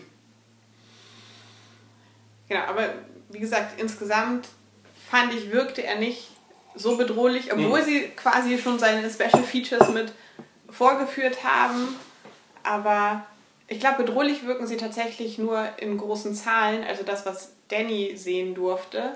Aber sie haben jetzt so getan, als würde der eine Ja. reichen, um die anderen total aus der Fassung zu bringen. Was halt gerade bei diesem angeberischen Gehabe, was Euron vorher an den Tag gelegt hat, sehr, sehr seltsam wirkte. So nach vorne, ach nee, ja, dann gehe ich jetzt auf meine Insel, tschüss dann. Also das fand ich Also seltsam. in sich ist das logisch, dass er sagt so, hm, das passiert hier und die Chancen stehen absolut nicht gut, dann verpisse ich mich auf meine Insel und ihr seid mir alle egal und er ist halt schon so ein Typ, wo man glaubt, na, der hat nicht so viel mit Loyalitäten. Also die, die drumherum stehen, kaufen das, denke ich, schon ganz gut ab. Ja, auf jeden Fall. Ich, ich habe es auch geglaubt, dass Euron abhaut, weil dieser Charakter auch ähm, nicht sehr ausdefiniert ist. Einfach. Ich habe mir überlegt, was hätte mich denn überrascht, wo, wo würde ich sagen, das glaube ich nicht, äh, dass Euron, äh, wenn Euron was gemacht hätte. Und mir ist kein Szenario eingefallen, wo ich gesagt hätte, das hätte ich auf gar keinen Fall geglaubt. Wenn er gesagt hätte, das ist mir egal, der Walker, das ist nur einer, hätte ich genauso gut geglaubt, weil er, weil er arrogant ist. Wenn er gesagt hätte, ich bleibe bei meiner Königin und hätte Loyalität gegenüber Cersei geschworen, das hätte ich genauso gut geglaubt, weil wir einfach zu wenig von ihm wissen. Ich hätte eigentlich. halt ihm eher großkotziges Verhalten abgenommen. Also ich wusste auch nicht, worauf das hinausläuft und nicht, dass sie ihn jetzt äh, schickt, um die, die Goldene Armee zu holen. Aber fand es verdammt seltsam, dass er halt so schnell einknickt und sagt, oh, das, das ist jetzt aber das Gruseligste, was ich gesehen habe. Tschüss dann. Also wenn das jetzt quasi das Ende seiner Storyline gewesen wäre, was es ja nicht war, aber dann, dann hätte ich heute extrem geschimpft, was das denn bitte war, also wie schnell er aus dem Spiel genommen wurde. Und das war ja das, was den anderen präsentiert wurde und was die anderen jetzt glauben. Aber gut, die kennen den halt auch nicht, bis auf Theon. Aber Theon hätte halt, Ja, aber der, Der war nicht ja- sein ganzes Leben weg. Also, Ja. Nee, doch, aber da, Entschuldigung. Ähm, ich habe ihm das auch abgenommen, aber ich habe Cerseis Nicht-Reagieren nicht geglaubt. Also das, weil sie macht ja auch gar nichts und sagt ja nichts. Und eigentlich wäre es eher, da ist gerade jemand, der seinen, seinen Eid nicht hält, Ach so, Ähm, ah, ja. dass sie, dass sie ihn einfach so gehen lässt. Das, das habe ich nicht geglaubt. Allerdings habe ich, ich habe das so verstanden, dass sie ihr Gesicht nicht verlieren möchte und dann quasi sagt, ja, das ist halt ein Feigling, der soll gehen. Dass sie sich in dem Moment auch nicht aufregen kann vor ihren Feinden, so von wegen, oh nein, das ist alles verloren. ähm, insofern, also auch wenn es, ihr habt äh, vollkommen recht, es ist storytechnisch macht es keinen Sinn. Und das hatten wir auch in den vorigen Folgen gesagt, dass sie ja eigentlich schon Zombies kennt und dieser eine Zombie jetzt nicht so wahnsinnig beeindruckend ist, dass dieser ganze Plan blöd ist. Aber durch das Schauspiel von Lina Headey habe ich es tatsächlich abgenommen. Ich habe es ihr geglaubt, auch wenn es keinen Sinn macht. Und da finde ich, da sieht man auch die Stärke dieser Folge. Die macht insgesamt auch nicht mehr Sinn als die Folgen zuvor. Aber wir haben einfach sehr gute Schauspieler im Vordergrund. Ähm, Tyrion zählt dazu, äh, Cersei zählt dazu, Jamie zählt dazu, äh, später die Szenen. Das sind wirklich ganz hervorragende Szenen. Auch, also John und Daenerys lasse ich mal raus, weil Ja. die gar nicht so viel zu tun haben. Ähm, und dadurch wird die Story glaubhaft. Oder wird diese Geschichte, die mir erzählt, da war ich Ja. voll drin tatsächlich. Und hab's in dem Moment geglaubt und war überrascht. Auf jeden Fall von dem ähm, Twist. Ja, also das Schauspiel finde ich auch ganz hervorragend, aber was mich dann gleich im Anschluss gestört hat, ist, dass Cersei sagt, ja okay, dann ist das hier die Bedrohung, dann habe ich nur eine Bedingung und dann läuft das. Und diese Bedingung fand ich auch total Ja. schwachsinnig. Ja, Da fand ich ganz viel schwachsinnig. Und zwar, also, die Bedingung von ihr ist äh, so, ja, ich, wir machen den Waffenstillstand, aber im Anschluss, wenn die Bedrohung erledigt ist durch euch, dann muss der König des Nordens im Norden bleiben. Sie, dass sie ihm quasi diese Neutralität zuschiebt, die Mhm. man von der Mauer erwartet, weil das war ja vorher immer, ne, egal wer sich Ja. auf Westeros klappt, ihr ergreift keine Partei, sondern macht da nur euren Teil und schützt diese Grenze.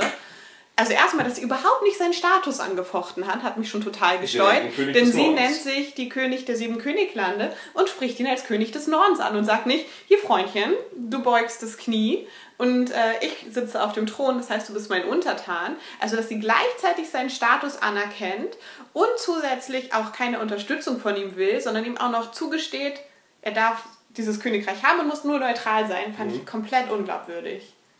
Es, ja, fand ich auch. Es spielt natürlich, in, der, der Norden ist halt gern neutral. Der Norden ist der Norden und hat gar nicht so viel mit den, mit den restlichen Königreichen zu tun. Ähm, der hat ja immer so eine Sonderstellung gehabt. Und man könnte sagen, sie spielt quasi jetzt etwas aus, was, ähm, ähm, was der Norden ohnehin gerne machen würde, sich neutral halten. Ähm, Dann hätte sie das aber unter anderem Titel Ja. machen müssen. Ich finde, hätte sie sagen müssen, okay, du erkennst an, dass du der Warden of the North bist und darfst dich dann raushalten. Das quasi noch als Zugeständnis zu formulieren. Auch das hätte ich noch unglaubwürdig gefunden, dass sie von ihm nicht Loyalität fordert, aber dass sie dann wenigstens gesagt hätte, okay, deswegen, du stehst ja gerade auf der Seite meiner Gegner, so wie wir hier aufgebaut sind, dann verlange ich aber von dir, dass du die auch nicht unterstützt, aber dass du diesen Titel abgibst, weil allein dieser Titel ja, okay. macht ja ihre, ihre Position total fragwürdig, dass sie ihm den zugesteht. Der Norden hat jetzt auch nicht so viel Macht. Man weiß, das sind weniger als 10.000 Ja, ja. Leute und so weiter. Also deswegen fand ich das unglaubwürdig. Dann der nächste, das nächste Unglaubwürdige ist, also John verweigert sich dann und sagt, ich habe mein Knie gebeugt und alle sind überrascht, weil es weiß ja noch keiner, dass er sein Knie Ja. gebeugt hat. Ähm, und dann wird das so, ja, dann können wir jetzt, müssen wir jetzt auch nicht mehr drüber reden und das wird beendet. Und er guckt noch Danny an und ab diesem Zeitpunkt ist es halt, alle sind enttäuscht von John, äh, dass er, oder alle sind enttäuscht, überrascht, wie auch immer, von John, dass er nicht seinen, nicht einfach gelogen hat zum Beispiel. Und Danny hätte es einfach auflösen können, wenn er gesagt hätte, ja, ich befehle es dir, aber als seine Ja. Königin. Und dann wäre die ganze Situation einfach nicht eingetreten. Aber halt nicht so- neutral, ich gestehe das zu. Und er sagt halt, ich, ich, kann, ich kann dir nichts versprechen, ich kann nur, meiner Königin versprechen. Und das ist halt Daenerys. Ähm, und sie hätte das auflösen können. Und es wird halt so als, jetzt sind wir alle am Arschpunkt. Das wird halt so betont und es, sie sind einfach nicht am Arsch, weil Daenerys einfach sagen kann, ist okay, du hältst dich da raus. Und sie hätte sich dann noch gleichzeitig darüber freuen können, dass er halt diese Loyalität erstmal gezeigt hat und Ja. dass sie halt diesen Großmut besitzt, dann zu sagen, okay, im, im Sinne des, der größeren Bedrohung gehe ich darauf ein. Und wir müssen noch darüber reden, weil das für mich lächerlich wirkte. Ich weiß nicht, ob es im Englischen auch so ist, wie arg Cersei betont hat, dass äh, Ned Sohn. der Vater ist. Dass sie nicht gesagt hat, äh, John Schnee oder der König des Nordens oder der Wächter des Nordens. Nein, sie spricht ihn in seiner Sohnschaft an. Ned Starks Sohn wird sein Wort halten, denn Ned Starks Sohn ist so und das wirkte halt komplett unnatürlich. Ja. Aber das, da können wir in den Winterfell-Plot vielleicht nochmal kurz Ja. drauf eingehen.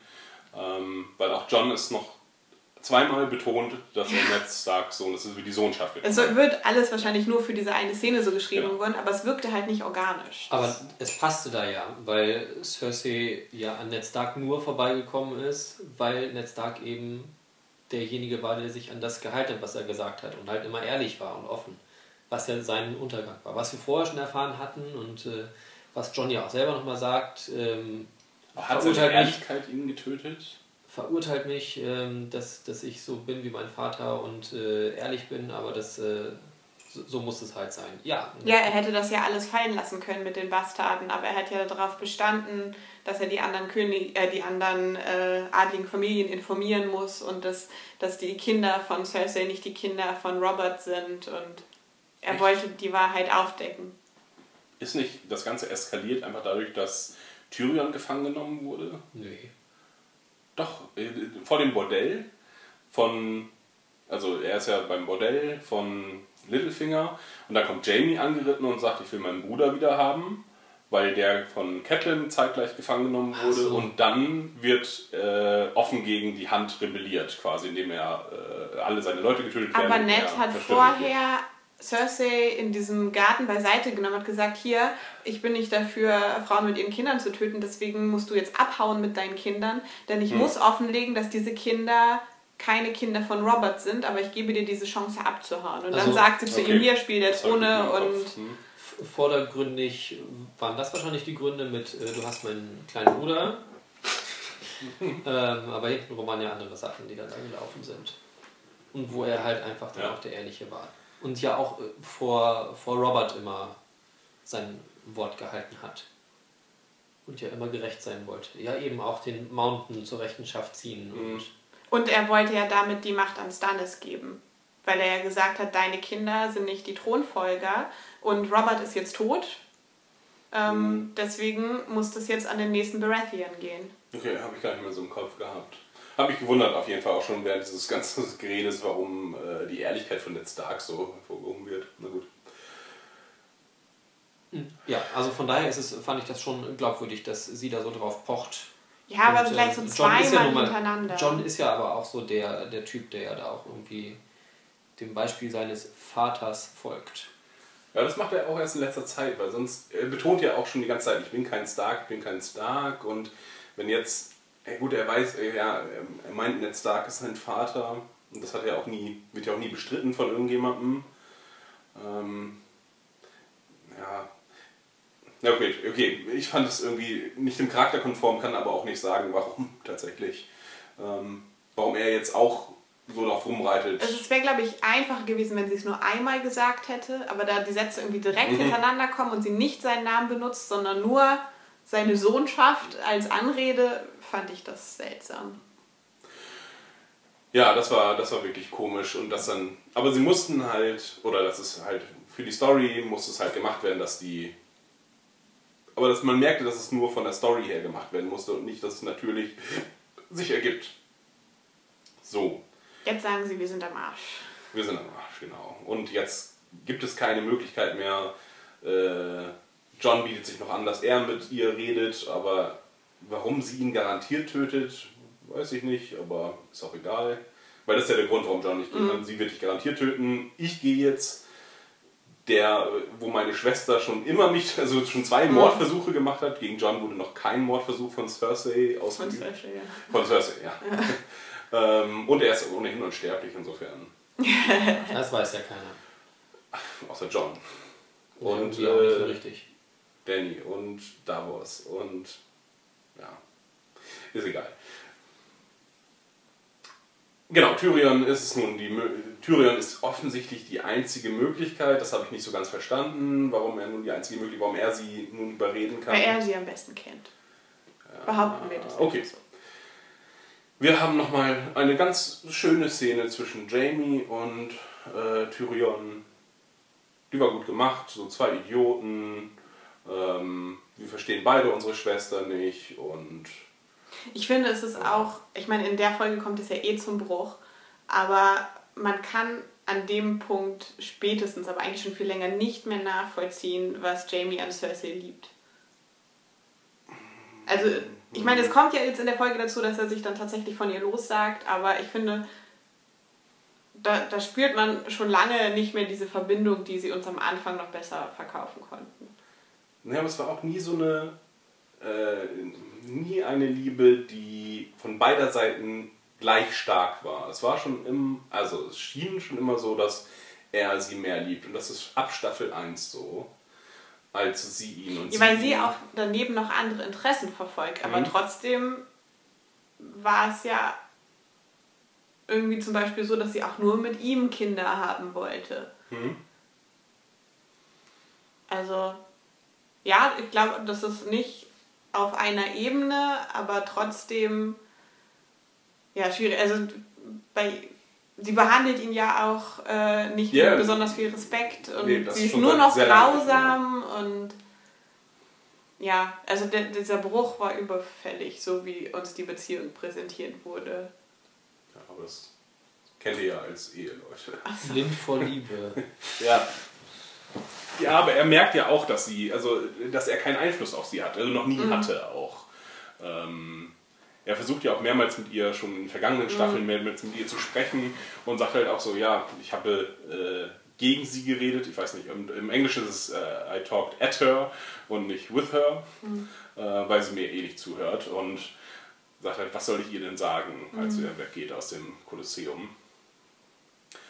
Okay, aber ich fand die Szene trotzdem schön Ja. und Die äh, beiden funktionieren gut zusammen. ja. Und man merkt, dass die beiden sich auf jeden Fall immer noch gern haben und dass es für die beiden wahrscheinlich auch nicht einfach ist, auf äh, den gegenüberstehenden Seiten zu agieren. Achso, und ah, ganz kurz noch äh, zu Lena Headys Schauspiel. Ähm, wir sehen jetzt auch nochmal in der nächsten Szene, dass sie sich viel in den Bauch fasst, um das deutlich zu machen. Das macht sie auch während der Walker. Macht sie? Ähm, also nachdem sie den Walker gesehen hat, äh, fasst sie sich auch an den Bauch. Ähm, und dadurch wird, glaube ich, auch ihre Motivation nochmal überzeugender für mich. Ähm, ja, so. Welche Motivation? Äh, ihr Kind zu schützen und sie, dass sie Angst vor dem Walker hat, weil der ihr Kind bedroht, quasi. Also Oder glaubst du auch- auch, dass sie auch wirklich in der Szene Angst hatte? Nein. Aber sie spielt es gut. Also Ja. sowohl gegenüber ihren, also in der Serie spielt sie es gut und innerhalb ihres Charakters spielt sie es gut. Ja. So. Sie hat mich überzeugt und Daenerys quasi. Beide Königinnen. Ja, und sie wollte das ja auch nicht weiter verheimlichen, und offensichtlich. Daenerys. Ja. Also ich Ja. finde gerade, wenn dann Tyrion mit ihr spricht, dann ist es irgendwie sehr deutlich, wenn sie da ihre Hand Ja. auf den Bauch legt. Als mir im Real Life auch schon mal so gegangen, dass ich dachte so, oh, ich glaube, die ist schwanger. Ja, aber dadurch, ne, das ist halt, weil wirklich eine natürliche legen, Geste. Ja, legen halt häufig dann irgendwie ihre Hand auf den Mhm. Bauch und zwar irgendwie immer so unterhalb des, des Zwerchfells, so irgendwie, ja. Genauso lehnt sie äh, den Alkohol ab von Tyrion. Und da dachte ich nämlich ganz kurz, da sind in meinem Kopf die Synapsen angesprungen, da dachte ich, sie trinkt den Alkohol, hat dadurch eine Fehlgeburt, dadurch wird die, wird die, äh, wird die, ähm, ah, die Prophezeiung wahr, denn es ist ihr kleiner Bruder, der ihr den Drink gibt. Ich Bam! Und dadurch wird alles deutlich. in dem Gespräch, wo es auch um die Vorwürfe geht innerhalb der Familie, nicht nachvollziehen können, warum er den Tod von Tom auf sich nimmt. Myrcella konnte ich nachvollziehen, weil es sein Vorschlag war, sie nach Dorne zu schicken. Mhm. Aber Tommen ist gesprungen, weil Cersei seine Frau in die Luft gejagt hat. Ja, die Begründung ist doch dadurch, dass er Dass den. Vater getötet hat, dass dann sich alle über sie hergemacht haben. Ja, er hätte Und sie geschützt. der Vater hätte sie schützen können. Ja, aber bei Tom fand ich das sehr weit entfernt. Also ich kann nachvollziehen, dass sie ihm das vorwirft, du hast sie zu den Sandschlangen geschickt und die sind die, die sie getötet haben. Ja, aber, aber- bei Tommen ist sie halt viel mehr selbstverantwortlich. diese Vorwürfe sind ja nicht immer ähm, Rational. rational. Weil dann muss sie ja eigentlich wieder auf die böse sein, die Joffrey getötet haben, weil Joffrey hat seine Rolle als König genossen und dann hätte Tommen halt weiter unbeschwert leben können, wenn, wenn Joffrey äh, diese Rolle des Königs eingenommen hätte, die, die Tommen halt einfach erstickt Der hat. ist ja jetzt auch nicht schuld. Ne? Er, äh, ihm tut Aber es- er widerspricht ihr nicht. Nee, es tut ihm sogar leid. Also er sagt ja auch, es tut ihm leid, dass er den, dass er den Vater getötet hat. Auch wenn er so scheiße sein ganzes Leben zu ihm war, es ist trotzdem am Ende sein Vater. Ähm, Wahrscheinlich ja nicht, aber ja. vielleicht, vielleicht nicht. Und ist das vielleicht an der Stelle auch einfach von Tyrion gespielt? Nee, glaube ich nicht. Ich glaube, er nimmt diese Schuld auf sich. Also, dass er da vielleicht eine gewisse Mitverantwortung hat, eben, dass er Myrcella weggeschickt hat. Ähm, dass, dass das halt ein Punkt ist, der ihn mitschuldig macht, aber dass er halt alles auf sich nimmt, ob das dann nicht auch einfach ein ein diplomatisches Entgegenkommen ist, um halt sie wieder zu versöhnen, ein Stück. Ja, das ist sehr gut möglich. Aber ich glaube, er sieht auch schon, dass er das Haus geschädigt hat in jedem Fall. Und es geht ja dann mehr um die Dynastie als. Ja, genau. Es geht eigentlich nur um die Dynastie. Dass er, wenn er den äh, Haupttypen tötet. Allerdings hat sie den Onkel getötet, insofern. Sind, nehmen sich alle beide nicht so viel und sie hat versucht, ihn zu töten. Aber Cersei sieht ja nirgendwo ihre Schuld, sondern sieht sich nur als Opfer aus den Handlungen von Tyrion. Tyrion bietet auch nur an, so, bring mich um, töte Mhm. mich. Ähm, der Mountain ist auch sehr bereit dazu. Genauso wie Jamie das später Genau, sagt. richtig. Also Das das, ist auch dann- nochmal so eine gespiegelte Szene. Ja. Und bei beiden will sie es nicht. ja, jetzt weiß ich nicht, wie die Szene endet, tatsächlich. Ähm, die hat kein richtiges Ende, ist so ein bisschen offen. Also nachdem er ge darum gebeten hat, sie zu töten, nimmt er sich, in dem, sich zu töten zu lassen, ähm, Trinkt nimmt er sich den Wein und ähm, dass sie nichts trinkt, fand ich jetzt auch nicht verräterisch. Danach sagt er erst irgendwie, ja, du bist schwanger und dann ähm, gibt es noch einen kurzen Dialog und dann ist ja das nächste, was wir sehen, wie er dann zurückkommt, nach, wo sich ähm, Daenerys und John unterhalten. In der Szene kommt er dann ja wieder zurück und die anderen kommen hinterher. Aber ich fand es schon eine wichtige Geste, weil Alkoholismus war das, was sie beide verbunden hat. Einfach. Sie waren, ja, das war, sie waren die Ich Träger der glaube glaub auch nicht, dass sie es abgelehnt hat aufgrund dessen, dass, Nee. sie, dass sie schwanger ist, weil Ich glaub, da so- so- trinken die nee. auch, da wird wahrscheinlich der Wein das gesündere sein als das Wasser. Aber, Ja. ähm, ja, Außerdem sie hat halt einfach keinen Bock mit ihm zu trinken. Ist ja ein Gläschen auch gut für das Kind. Wurde meinen Eltern gesagt. Ja, ist ja sch- schon so, dass wahrscheinlich das Wasser da einfach weniger trinkbar war als der Wein. Hm.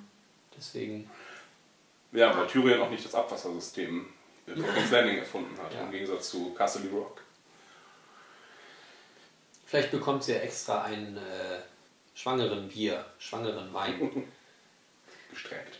Aber ich, ich fand äh, ganz interessant, dass sie ihn fragt, warum er auf Daenerys Seite steht. Also, dass sie irgendwie wissen will, was da so unterstützenswert ist. Ach echt? Ja, das fragt sie. Das Was stimmt. ist die Antwort? Er sagt, dass sie alles besser machen will. Ah, Ich glaube, das ist Cersei halt völlig scheißegal.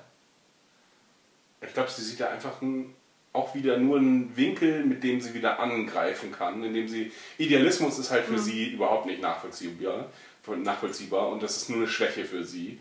Und ich glaube, da dieses, dieser Wunsch, das Gute im anderen zu sehen oder das, die Besserung der Welt, was Cersei überhaupt nicht im Sinn hat. Und das ist wahrscheinlich, oder, ja, sie hat das ja alles schon viel länger geplant, aber deswegen scheint es dann doch möglich zu sein, ähm, dass diese Auflösung der ganzen Szene ist, sie sagt, nicht nur, dass ich den Waffenstillstand will, nein, ich unterstütze euch auch noch mit all meinen Armeen und wir werden gemeinsam gegen den äh, Feind angehen.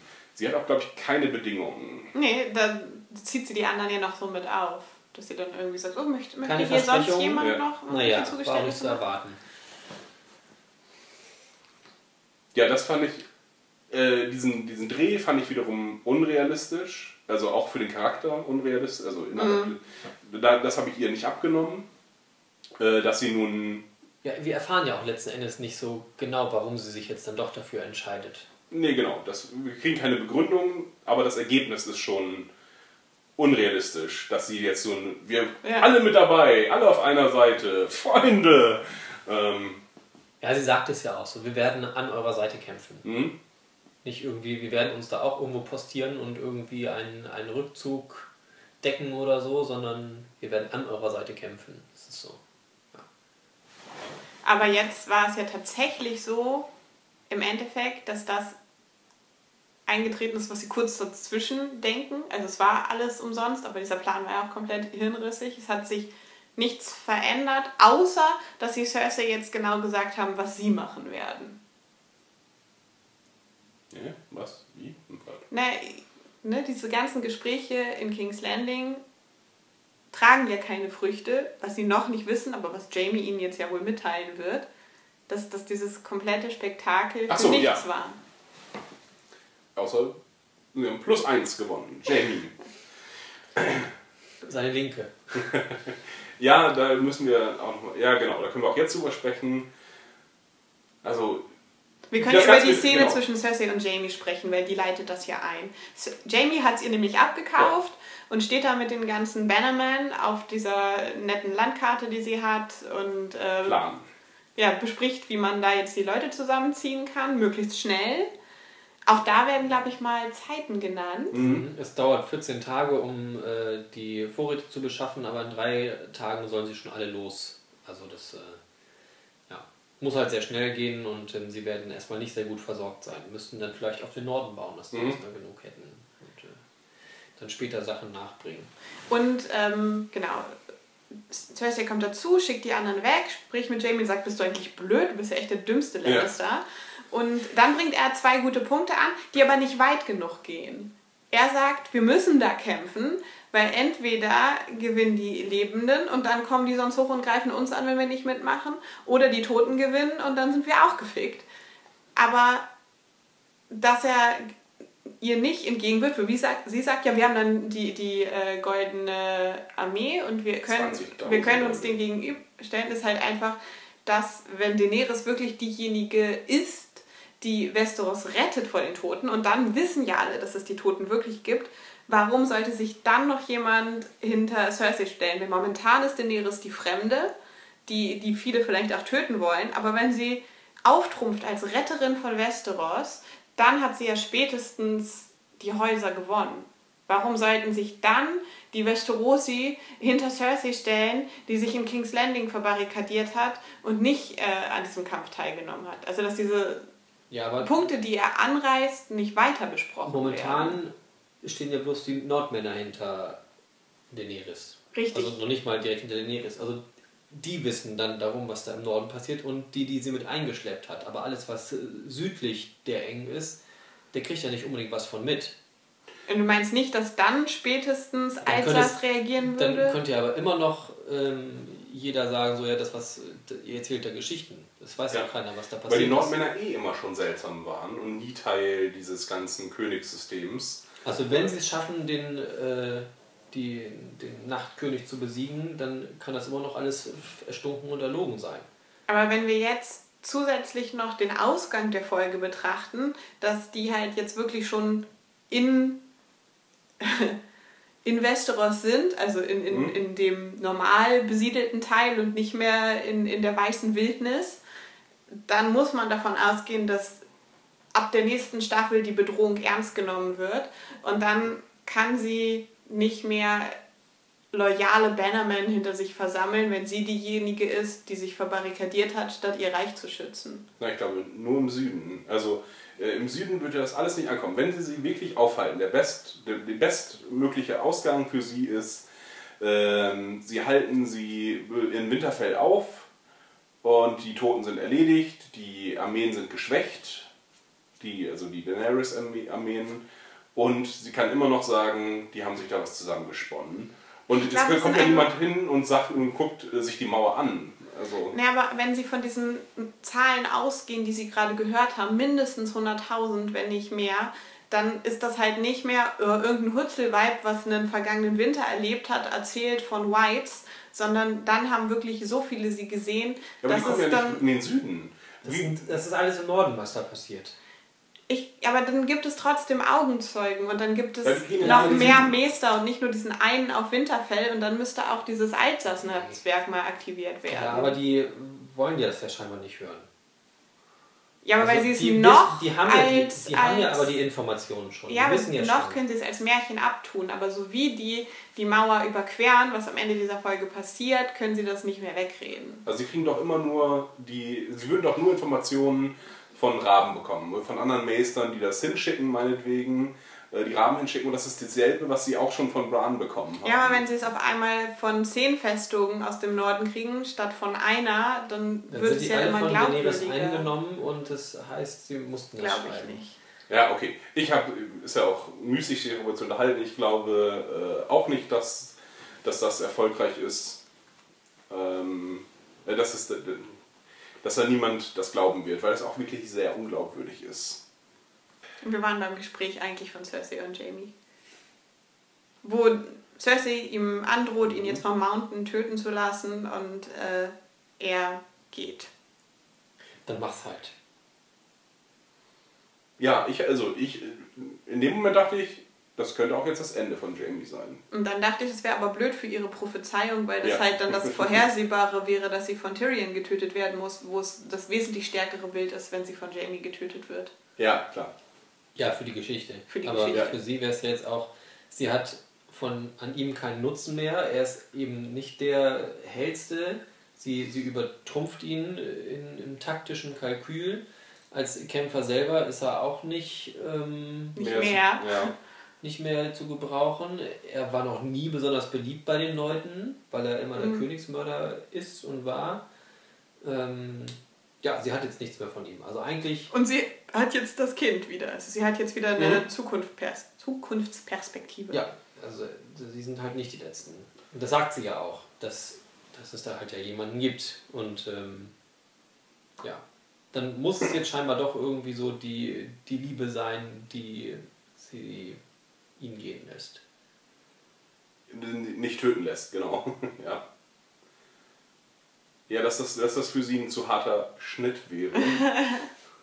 ähm, Aber, Aber theoretisch müsste sie daran Interesse haben, ihn dann doch zumindest einzusperren. Denn klar, im Endeffekt werden ihre Pläne sehr schnell offengelegt, Ja. weil die ja merken, okay, da kommen keine Lannister-Truppen. Aber zumindest den Punkt, dass sie Euron losgeschickt hat, um sich selber eine Armee Mhm. nochmal zu verschaffen, ist jetzt was, was Jamie weitergeben kann, was sie so noch länger für sich behalten könnte. Denn die Armee ist ja für, dafür da, dass sie dann die, die Reste wegputzen kann. ja. Oder hat sie Jamie halt die volle Wahrheit gesagt, ist dann noch die Frage. Wenn sie sowieso damit rechnet, dass er damit nicht einverstanden ist. Dass sie nicht sowieso noch fünf Asse im Ärmel hat. Aber es würde sowieso offensichtlich, schnell offensichtlich werden. Und am Ende hat Daenerys auch keine andere Wahl. Ähm, sie hat nur die Zusage halt quasi, dass sie wird jetzt nicht angegriffen von ähm, Cersei, weil sie aber auch weg ist. Sie ist ja nicht mehr in erreichbarer Nähe. Mm. Und es würde eh schnell offensichtlich werden.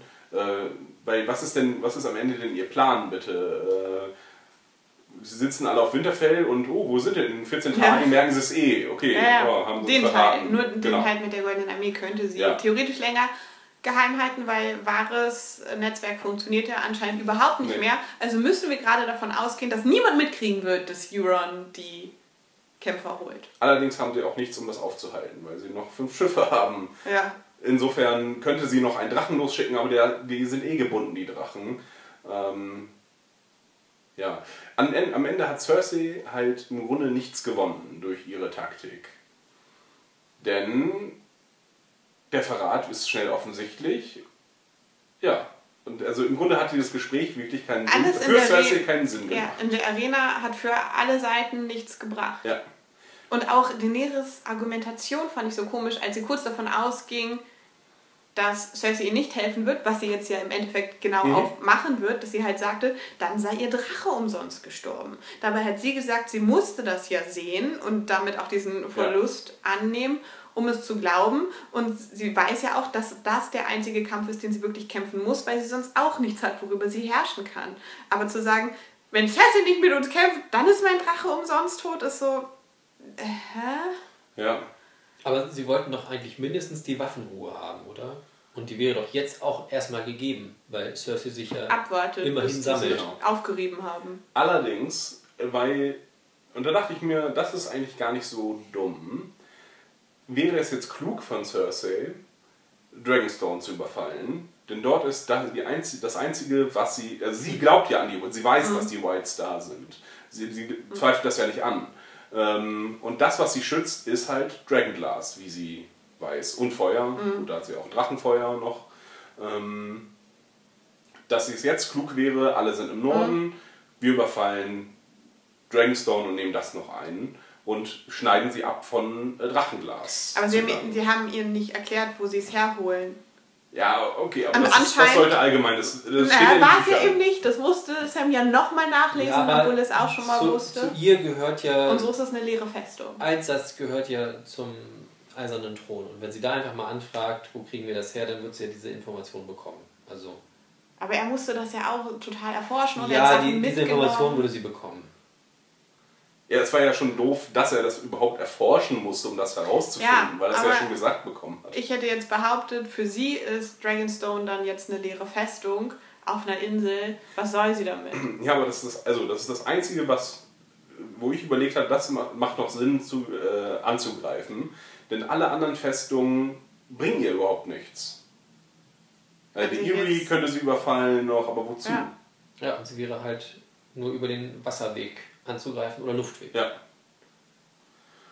Ich glaube nicht, dass sie sich Drachenstein holt. Und ich glaube, die werden uns das auch so verkaufen, dass äh, Daenerys hatte ja viele mögliche Arbeiter, dass sie das abgebaut haben. Ich glaube, das ist aber der, das ist der Konflikt für unsere Helden. Unsere Heldengruppe ist halt jetzt zerrissen zwischen, wir müssen das, was wir eingenommen haben, halten und gleichzeitig alle Kräfte in den Norden werfen. Und dass da das Problem ist, sie haben Dragonstone überfallen, um, um noch einen Grund zu haben, wieder eigentlich Kräfte in den Süden zu entsenden, um sich aufzuteilen. Ich glaube, das ist, äh, da stelle ich mir vor, das ist der Konflikt oder ist ein Teil des Konfliktes für die nächste Staffel. Äh, denn ansonsten ist es halt langweilig für Cersei. Sie sitzt halt da und wartet, bis das da oben geklärt ist. Äh, und das, da ist Cersei mh, zu aktiv. Ich glaube, die Truppen werden zu schnell getrennt. Nicht, dass sie alle gleich platt sind, weil das wäre zu hart. Ich glaube, sie werden uns massive Verluste zeigen und dann sind halt verschiedene Truppen, die für Daenerys kämpfen, dann halt so aufgeteilt, dass dann halt Whites weiter nach oben geraten und dass, dass sie dann auch bedroht werden. Hm. Und dass sie dann am Ende muss es halt dazu kommen, dass sie sich zusammentun, um das Überleben der Menschheit. Ja, ansonsten ist Cersei jetzt irgendwie rausgeschrieben, oder? Was, was ist ihre. Ähm, was ist ihr Interesse, jetzt im Grunde Danny anzugreifen, wenn sie weiß, Nee, sie muss ja einfach nur warten. Genau. erstmal. Und das ist, das würde ich jetzt als rausgeschrieben. Ich glaube, dass sie das halt so aufbauen, dass, dass die anderen, die es noch gibt, mitkriegen werden, dass es eine Bedrohung ist, dadurch, dass die weiter nach oben wandert, diese Bedrohung. Und dass dann Cersei zur Handlung äh, gezwungen wird, weil die dann sagen werden, du bist unsere Königin, beschütze uns vor dem, was da kommt. Und dass sie sich dann halt überlegen muss, wie sie das macht, um ihre Position gleichzeitig zu stärken. Ich glaube weiter an die Fehlgeburt und dass sie das endgültig auch. wahnsinnig werden lässt und sie dadurch irrational handelt und dann alles noch in den Norden wirft und dadurch die Situation noch verschärft, dass sie von beiden Seiten, dass sie irrational Mhm. handelt einfach und ja. Gut, aber das ist alles für nächste Staffel, da kann man ja auch nochmal drüber sprechen. Jetzt sind alle auf dem Weg nach Norden Und eigentlich. wir wissen, sie müssen brauchen zwei Wochen. Ah, ja. Ich glaube, das wurde gesagt. Ach so, genau. Das ist noch eine Diskussion, wie Danny nun reisen soll. Ob sie, um ein Zeichen zu setzen, mit äh, John reiten sollte. Nee, Schiff. Nee, Schiffen. Ach ja, nach, Weißwur nach Weißhafen. Weißwursthafen. Weißwasserhafen. Weißwurst-Äquator. Weißwasserhafen, oder? Ja. Ja. Nach Weißwasserhafen, um dann mit dem, äh, mit dem, äh, mit den Pferden zu reiten. Dominik macht lustige Bewegungen mit seinen Fingern und Ja. lässt seine Finger. Anstatt mit dem Drachen zu fliegen, was halt ein schlechtes Zeichen ist. Ähm, und sie entscheiden sich dann für den Weißwasserhafen. Sie reisen gemeinsam. So. Und dann wird's komisch. Also sie haben Sex. Und Tyrion hat einen Eugene-Moment. Ja, ne, was sollte uns das erzählen? Das also, äh, ich habe so ein nette, nettes GIF gesehen ne, und dann sieht man, wie er draußen halt vor der Tür spannt quasi und dann steht da Now his watch begins. das war mega witzig. Äh, okay, was wollen Sie uns erzählen damit? Dass er in Danny verliebt ist eigentlich? Ich glaube nicht. Aber warum, was, was? Ich weiß auch nicht, was ihn daran stören soll. Nee, er sagt ja auch, ich hätte euch dazu geraten, allerdings sieht man dabei sein Gesicht nicht. Und ich dachte, oh nein, jetzt wollen sie uns so eine. Er liebt sie auch, aber. Glaub Also ist er in der Friendzone gefangen quasi. Weil er sagt ja auch noch, nein, er liebt dich. Und äh, ist so sein, ihr Berater ein Liebesding? Nein, ein Liebesding. Vielleicht denkt er, sie sind dann beide nicht mehr äh, klar genug und dass er dann nicht mehr genug durchdringen kann als Berater. Ich weiß es nicht. Ich weiß, ich weiß nicht, warum sie das eingebaut Ja, haben. sie hätten ihn weglassen sollen in der Szene. Ja, und das, Vielleicht einfach, dass er als Zeuge dann da ist. es wurde, er läuft mit dem Ja, Laken und durch dass die sie. Gegend. Das. Ja, weiß nicht. Also es wird ja dazu kommen, dass Tante, Tante, Tante und Neffe haben, haben miteinander rumgevögelt und grundsätzlich weiß das ja erstmal gerade keiner. Aber Tyrion weiß Und es jetzt. jetzt müssen wir vielleicht über ihre Prophezeiung sprechen, denn in der Folge erwähnt sie mal wieder, dass sie keine Kinder kriegen kann. Das wurde in den letzten Ja, genau. Folgen sehr häufig gesagt und er sagt, oh, hast du mal darüber nachgedacht, dass diese Prophezeiung einfach nicht äh, glaubwürdig ist. Was ich kann mir vorstellen, dass sie es jetzt einfach so machen und deswegen habe ich das gesucht, weil das in den Büchern nämlich viel besser auflösbar ist als in der Serie, weil sie dafür zu viel nicht eingeführt haben. Äh, eingeführt. Oh, ja, genau. Die ähm, Worte, die Miri Mastur spricht, ist, wenn die Sonne im Westen aufgeht und im Osten versinkt, wenn die Meere austrocknen und die Berge wie Blätter im Wind verwehen, wenn euer Schoß wieder Früchte trägt und ihr ein lebendes Kind bekommt, dann wird er wiederkehren, vorher nicht. Und da geht es um Khal Drogo. Und anscheinend auch, äh, weil sie sagt, wenn ihr wieder ein liebes Kind bekommt, dass sie das damit ausschließt. Und im Buch sind verschiedene Sachen passiert davon, dass äh, die eigentlich jetzt also im Buch für die Rückkehr von Drogo auch auslegbar sind, keine Ahnung.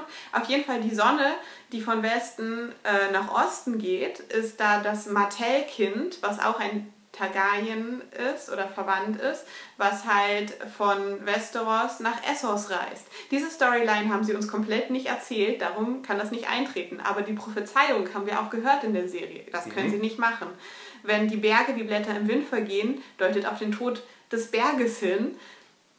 Das können sie benutzen, wenn euer Schoß wieder Früchte trägt. In den Büchern ist es so, dass als sie da im weiß Schilfmeer oder wie das heißt, aufwacht, dass sie auf einmal ihre Periode wieder bekommt. Also dass gezeigt wird, sie ist, ihr Körper ist quasi biologisch wieder empfänglich. Also im Buch sind verschiedene Sachen passiert, die man so deuten kann, dass sie dafür sprechen, dass äh, das wieder möglich sein wird, weil diese Unglaublichkeiten halt eingelöst werden. Das haben sie in der Serie aber nicht gemacht. Und vielleicht versuchen sie sich jetzt so billig da rauszuwenden, wie vielleicht hat die ja einfach nur Scheiße erzählt.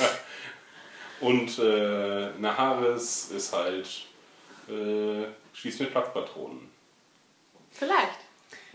Es gibt ja auch einfach gar nicht so viele fruchtbare Tage, wo das möglich ist. Ja. Also man kann ja durchaus äh, unverhüteten Sex haben, ohne dass es sofort ein Kind gibt.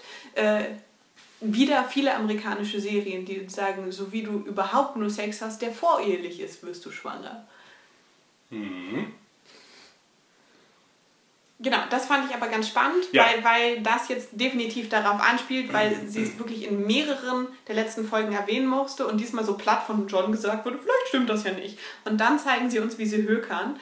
Ich glaube, es läuft daraus hinaus, dass wir bald zwei schwangere Königinnen haben. Ja, das glaube ich auch. Okay. Also ich, ich glaube auch, dass es deren, deren, der- dass sie sich so cop-outen quasi ähm, über diesen Weg, weil auch diese Prophezeiung nie so richtig im Vordergrund war. Nur das Ergebnis der Prophezeiung war im Vordergrund, halt, du kannst keine Kinder bekommen. Daran glaubt sie ja auch und hat es intensiv versucht zu beweisen mit Dario Naharis. ähm,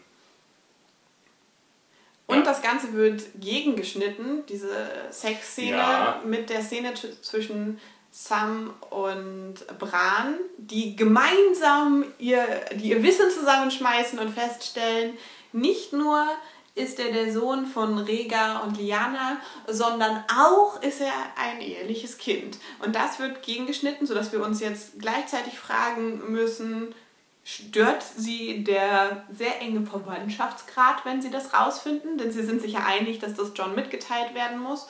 Und was macht das mit diesen Ansprüchen auf den Thron? Denn eigentlich würde er John zustehen und nicht Daenerys. ja, was Es ist ja noch ein kleiner, klein bisschen mehr auch, dass, ähm, dass Bran dann da ja erstmal wieder hin, hinspringt und äh, sich diese Verbindung zwischen Liana und Rega anguckt und ähm, dann auch sagt, so, sie haben sich geliebt, das war eine gewollte Ehe und ähm, der böse ähm, Baratheon. Baratheon hat sich das nur ausgedacht und ähm, das ist alles eine Lüge und es wäre eigentlich alles gar nicht dahin gekommen wahrscheinlich.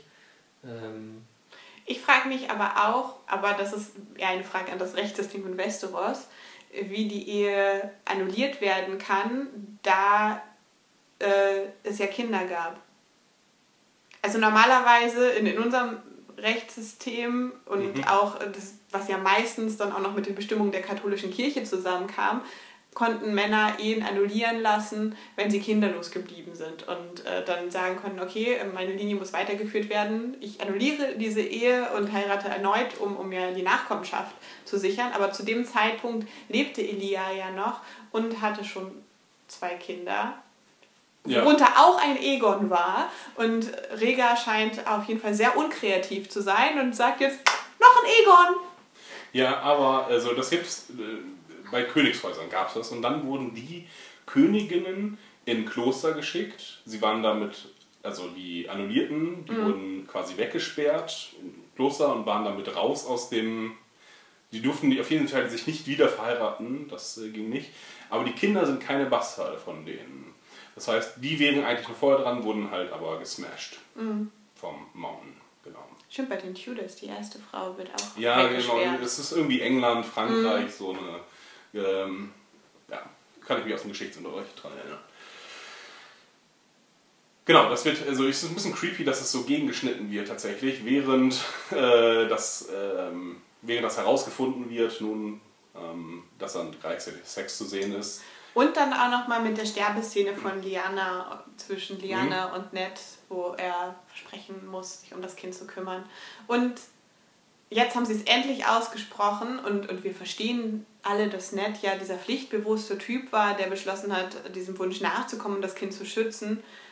Sie haben uns aber auch immer so eigentlich verkauft, dass Catelyn und Ned eine sehr respektvolle Ehe geführt haben, eine von größerer Nähe, als es üblich war sogar, weil die ja das Bett geteilt haben und sich Sachen erzählt haben und nicht irgendwie nur, weil sie heiraten mussten, verheiratet waren und dann in getrennten Zimmern und eigentlich bis auf Reproduktion nichts miteinander zu tun hatten. Ich finde es nicht nachvollziehbar, verstehe aber, dass es für die Geschichte wichtig war, dass Herr Catelyn das nicht einfach gesagt hat. Weil Catelyn ja hat Jon. Snow gehasst. Und dann hätte er ja sagen können, du hör mal, das ist das Kind von meiner Tochter, äh, von Tochter, von meiner Schwester, wir müssen darauf aufpassen. Aber er hat lieber zugelassen, dass dieses Kind immer mit dem Hass seiner Stiefmutter äh, zurechtkommen musste. Was ich sehr grausam finde von Ned. Ja, das ist ein bisschen untypisch. Allerdings kannten die sich ja auch gar nicht so richtig, Ned äh, und äh, sie. Sie haben sich als Kinder, haben sich mal, äh, haben sich Du quasi meinst jetzt Ned getroffen. und Catelyn? Und Catelyn, Ja, aber genau. bei denen, die sagen ja, dass aus ihrer arrangierten Ehe dann eine Liebesehe geworden ist. Und so wurde sie uns auch in der Serie präsentiert und so ist sie auch in den Büchern. Und dann finde ich es einfach aus seiner Ehrlichkeit und Loyalität heraus sehr seltsam, dass er seine Frau nicht eingeweiht hat, denn sie hätte ja dann auch zu ihm gehalten und wäre dann einfach nicht scheiße zu John gewesen. Ach, vielleicht ja, mag er die Schwester nicht. aber auch nicht. Also, Aber das hat mich gestört. Nein, das stört mich nicht. Das, da liegt auch falsch, dass sich das stört. Es ist, ja- es ist nicht die Ned-Geschichte. Ähm, Das brauchten sie einfach, um das zu erzählen, weil es sonst zu viele Personen gegeben hätten, die ihm die Wahrheit sagen könnten. Das war eigentlich, es war in meinen Augen ein schlechtes Vehikel für die Geschichte, weil es nicht zu Neds Charakter passt. aber Benjamin hat doch auch angedeutet, dass er irgendwas wüsste, oder? Benjamin auch? Ich dachte. Hm, aber ist auch egal. Ähm, was möglich wäre, dass, ähm, dass er einen Verbündeten hatte, dem er das alles erzählen konnte und der war aber halt weg an der Mauer. hm, ja. Stimmt, Benjamin sagt zu, zu John, glaube ich, auch, dass sie darüber sprechen Ja. und dann wird er auf diese Exkursion geschickt und kommt nie zurück. ja. Ähm, sind wir mit der Line fertig? Es gibt übrigens im Internet sehr viel Diskussion um äh, Rega es sind sehr viele Leute sehr unzufrieden damit, wie Rhaegar aussieht. Also, ja, da, da habe ich auch drüber, kurz drüber nachgedacht. Also, erstmal ähm, haben wir so ein bisschen mehr Einblick bekommen, wie das Three-Eyed Raven funktioniert. Denn er braucht das, den richtigen Suchbegriff, um dahin zu springen. Ja, er hat so das, ah, kannst du das rausfinden? Äh, ja, ich kann googeln.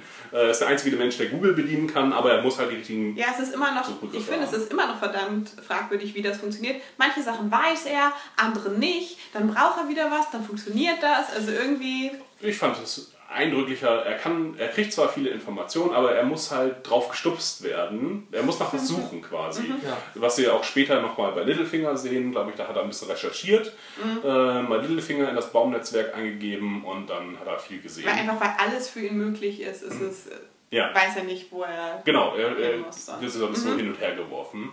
Ähm, genau, ich fand es gut, dass sie uns das gezeigt haben und nicht nur die Wiederholungen einfach. Ähm, aber sie haben die alte Perücke halt von Viserys. von Viserys rausgeholt. Ich, ich war auch der, mehr oder weniger der festen Überzeugung, dass es dieselbe, dass dasselbe Schauspieler ist, das sie nochmal wieder geholt haben. Na, ist er nicht. Älter aus. Aber die sehen sich tatsächlich ähnlich. Aber das kann man insofern erklären, dass es ja auch Brüder sind. Rhaegar ist Ja, ja, der. Bruder von Viserys und Daenerys. Aber, also einmal stören sich viele an dieser großen Ähnlichkeit zu Viserys und weil er halt immer, ja, vor allem in dieser Fankunst extrem Mhm. heiß dargestellt wurde, waren, waren sehr viele Enttäuscht. unglücklich damit, wie er jetzt aussah. Ich habe schon sehr lustige Memes dazu gesehen. Wenn so ein Bild von, von so einem halt weißhaarigen Helden, der wirklich so mehr Ja. dem typischen Bild äh, eines äh, kräftigen Kriegers entspricht. So, wenn du etwas im Internet bestellst, dann kam dieses Bild und wie es tatsächlich bei dir ankommt. Und dann das Bild von dem. Das ist wie bei McDonalds, wenn du bestellst, einen Burger bestellst, Ja. auch nie so aus. Ähm, Zur Gerechtigkeit sagen wir, dass es auch bei Burger King so ist. Nur bei Subway. Denn Subway ist unser Sponsor für diese Woche. Das Incest-Sandwich. Okay, Winterfell. What happens? Ich, ich weiß gar nicht, wie es anfängt, um ehrlich zu Ähm, sein. Sansa und Littlefinger unterhalten sich. Ist das das erste da? Also, außer dass äh, Dings ankommt und so weiter. Wer ist Dings? Äh, San. Das, ja, das ist ja. Ja, das halt der kommt auch erst zum Schluss an, glaube ich. Ähm, die beiden unterhalten sich. Wir hatten genau noch vor Augen, dass äh, Arya Sansa bedroht hat und das erzählt sie ihm halt nochmal alles und äh, nee, erzählt sie ihm gar nicht. Wir hatten es nur im Vorspann gesehen. Ja, wahrscheinlich. Und ähm, genau. Und er sch- schlägt ihr dann das Spielchen vor, was ist das schlimmste Was ist die schlimmste Motivation Genau. für die Handlung? und ob das die Taten rechtfertigt. Und ähm, ja, sie spinnt das dann halt zusammen, dass ähm, Arya sie töten würde, dass sie dann Lady von Winterfell wäre. Ähm, und ja, Ja, da, da konnte man nur seinen Kopf gegen die Wand schlagen, denn das ist für Aya nie relevant gewesen, Lady zu sein. Sie hat ihren Hund nicht Lady genannt, das war die andere. ähm, das ist nur für Sansa und vielleicht ist das auch der Zeitpunkt, wo sie dann erkennt, Sie hat ihr das ist, das ist nicht, das kann nicht äh, Ayas Motivation sein. Also bei dem ganzen Motivationsspiel hinkt es halt daran, dass Aya einfach gar kein Interesse hat, Lady von Winterfell zu sein. Sie hat das Interesse, John zum Ah ja. Herrscher zu machen. genau, und daran hing es sich ja, glaube ich, auch auf, dass die ähm, Nachricht von John ankam, Hm? ähm, der, ich glaube, gesagt hat, dass er sich Daenerys verpflichtet. Ja. Und ähm, dass das ja jetzt vielleicht alles nicht mehr so ganz ähm, dem entsprechen würde, was, ja, was sie Dass sich sie nicht mehr involviert darunter ist vorstellen auch. würden. Ja, genau. Sie ist raus und ähm, Das zeigt aber halt einfach auch, wie schlecht Littlefinger Arya kennt. Dass er sie Ja. halt nicht richtig einschätzen kann und Sansa macht halt das Spiel mit und sagt das, was er hören will. Ja, was sie ja auch ganz gut macht. Also, Ja. Ich was glaube, sie ja scheinbar auch schon die ganze Zeit spielen. Nee, ich glaube nicht, dass das. Ich glaube, dass sie das tatsächlich glaubt, auch zu, noch zu diesem Zeitpunkt, und dann erst über dieses Spiel quasi erkennt, das kann nicht Ayas Motivation sein. Ähm, denn wir sehen eine, wir haben danach eine kurze Szene, da steht sie alleine auf der Brüstung von Winterfell und da überlegt sie und dann scheint sie eine Entscheidung zu treffen und geht zielstrebig weg und dann kommt dieses Ganze, wird das, wird der, wird das einberufen. Und ich glaube, in dem Moment entscheidet sie sich erst Aya oder Littlefinger. Okay, Aber dann- dann Aya glaubt agiert sie- halt gleich so, als würde das schon ganz lange Genau. stehen. Also, Also- an Ayas Verhalten würde ich das eher festmachen. Bei, bei Sansa ist das möglich. Ähm, aber ich glaube auch, dass Arya das schon irgendwie lange durchschaut hat. Eben auch, das, wo sie in Littlefingers Zimmer einsteigt und so. Ähm, dass sie das schon wusste, dass sie da beobachtet wird. Ähm, und eventuell auch das ähm, sich bewusst hat wahrnehmen lassen durch ihn. Ähm, und dass sie dann halt auch irgendwann zu Sansa unbemerkt gegangen ist, wo, also von uns unbemerkt halt nicht gezeigt, ähm, und ihr das Ganze dargelegt hat und Sansa dann vielleicht nur noch entscheiden muss, der, wem glaube ich jetzt? Glaube ich jetzt Littlefinger oder glaube ich meiner Schwester? Und Sansa hat inzwischen auch gegoogelt, was die Faceless Men sind. Denn Mhm. sie hat auf einmal viel mehr Informationen über die. Ja. Mehr als wir zumindest gesehen haben, die das Ja, gut. ihr gegeben Das wurden. ist ja aber so allgemeines Mythenwissen scheinbar auch. Ich glaube, also die waren vorher nicht bekannt auf Westeros. Denn Doch, Arya weil kann die damit auch sollten nicht auch schon mal anfangen. eingesetzt werden, um irgendjemand zu töten. Da hieß es aber, nö, die sind viel zu teuer. Ja, die Mhm. waren schon mal im Gespräch. Ja, ich glaube in, in äh, Landing. Königsmund waren sie im Gespräch, ich glaube, um Daenerys zu töten. Mhm. Und dann haben sie aber gesagt, naja, so wichtig wird sie eh nicht werden, deswegen sparen wir uns das Geld. Also die sind schon bekannt irgendwie. Es gibt mindestens Geschichten über sie. Also sind alle Interaktionen, die wir in den letzten Folgen gesehen haben, eurer Meinung nach geschauspielert von Arya und Sansa? Also wenn Also sie ich- sich gegenseitig bedrohen zum Zumindest Beispiel. von Arya. Ja. Arya weiß Bescheid. Na, das. Ich, insgesamt ist der Plot doof. Und auch die Auflösung jetzt ist doof. Aber man kann es auch nicht retten einfach. Man muss immer davon ausgehen, Es- dass irgendwas dumm ist. Es war halt, wir haben ja immer uns gefragt, was ist jetzt der Plan von Littlefinger? Ja. Ich finde, das wird halt irgendwie deutlich, dass er halt Sansa in die Machtposition heben möchte und halt dementsprechend dann auch Macht hat, weil er hätte es dann geschafft, sie da hinzusetzen. Sie tanzt ja erstmal augenscheinlich nach seiner Nase, was, wo ihm ja mega einer drauf abgeht. Mhm. Ähm, ja, aber genau, das wird halt, das ist sein Plan, sie da halt hochzuheben und ähm, Ja, wir hatten aber auch schon in der letzten Folge gesagt, dass sie das wahrscheinlich eher durchschaut haben und dann den, den Gegenplan haben. Ja. Irgendjemand von uns hat es gesagt, vielleicht sogar ich. dass sie halt das Ganze nur schauspielen. Hm. Und Okay. zerstören das halt auch auf eine ganz angenehme Art und Weise, finde ich dann. Also, Vielleicht kommt jetzt deine Frage, Mhm. warum wurde Brienne weggeschickt? Genau, denn äh, Brienne hätte diese ganze, dieses ganze Schauspiel gestört, indem Ja. sie sich dazwischen gestellt hätte. Deswegen hat Sansa sie weggeschickt. Das ist der einzige Hinweis darauf. Äh, und auch also Littlefinger hat auch ein Interesse daran, Brienne wegzuschicken, weil sie das, weil sie als vermittelnde Instanz eintreten könnte. Und jetzt hat er quasi den zweiten Einfluss noch weggenommen, der zwischen den beiden Schwestern wo ja auch ähm, Brienne noch sagte, pass bloß auf auf Littlefinger, Ja. der ist böse und ähm, alles hinterfragen, was er tut und äh, ja, sie schickt sie aber trotzdem weg. Allerdings, für diese ganze Inszenierung müssen alle in dem Raum auch informiert worden sein. Denn Aya wird hineingeführt und es scheint erst Ayas Prozess zu sein. Äh, alle, die im Raum sind, äh, wissen nämlich auch schon, dass es um Littlefinger geht. Das heißt, es muss allen vorher erzählt worden sein. Nee, ich glaube machen- aber nicht, dass es dass alle das wussten. Also nicht diese ganzen Krieger und so. Das wäre wiederum unlogisch. Ich glaube höchstens noch der. Niemand reagiert da irgendwie. Alle sind da sehr. Ah, ich denke, der. General vom großen Teil. Die anderen wussten nicht, worum es geht. Aber ich, das finde ich halt Vielleicht auch auch gar nicht, interessant. dass da um stehen Arya gar nicht könnte. die ganzen Nordmänner. Da stehen eben Soldaten des Vale. Und äh, das könnte nochmal interessant sein, weil Arya jetzt vielleicht doch sein Gesicht nehmen kann und noch als er agieren kann vor anderen. der, der Royce, der General vom Vale, der ist ja offensichtlich jetzt eingeweiht und war auch, also der muss eingeweiht worden sein. Sie könnte das Gesicht nehmen und damit nach Königsmund gehen. Ja, aber in Königsmund ist er eh schon gel äh, schlecht gelitten. Also Littlefinger hat Sie nirgendwo ihre Einfluss. Liste zu Ende machen. Ja, aber Littlefinger ist ja, wenn Littlefinger auftauchen würde, ob als Person oder als Aya in, Ver in, in Verkleidung, ähm, würde er getötet werden von allen, weil er alle verraten hat in King's Landing. Aber er hat ja so viele Kontakte. Meinst du nicht, dass sie noch aus seinem Gesicht Aber nicht, dass er die verraten hat. Also er hat ja immer noch. Er hat ja da auch viel mitgespielt. Ja gut, Cersei wird ihn nicht empfangen, weil er mit Sansa verschwunden ist Ja. und sie Sansa ja behalten wollte. Aber er wurde ja weggeschickt, weil er seine eigene Burg gekriegt hat. Hat er nicht diese geschliffene Burg gekriegt?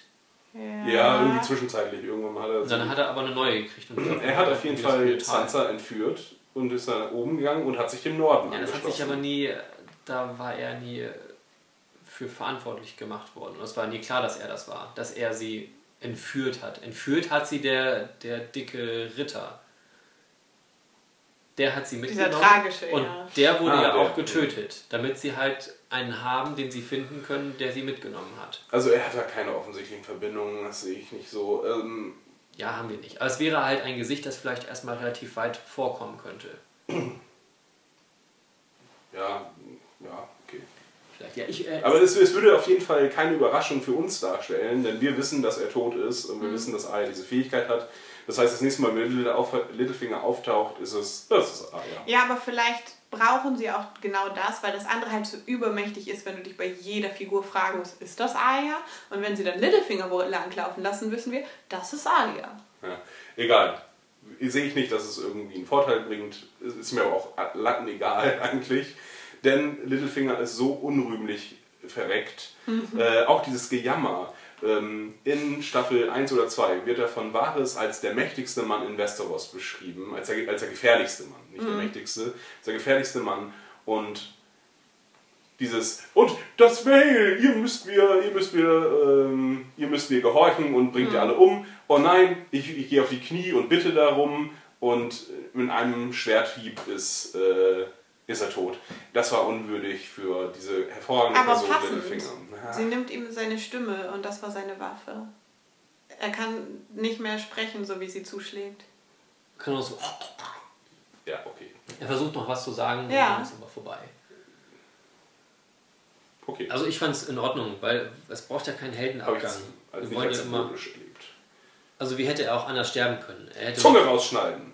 Na, sie hätten ihn ja irgendwo in den Bauch stechen können, dann hätte er noch irgendwie trotzdem mit seiner Schlangenzunge weiterreden können. Ja, aber das ist ja Nicht egal. mehr, aber nicht, doch, nicht das so ist lange. symbolisch. Auch keine, auch keine öffentliche Hinrichtung wäre ja auch nicht gut gewesen. Also er ist ja einfach so der Mann im Schatten immer gewesen, der daraus agiert hat und der kann auch genauso sterben, irgendwie in dem relativ kleinen Raum, wo nicht so viele dabei sind. Und sind viele dabei. Das ist aber ja, nicht das aber keine bedeutenden Leute. Also das ist ja nicht Und irgendwie... Soldaten.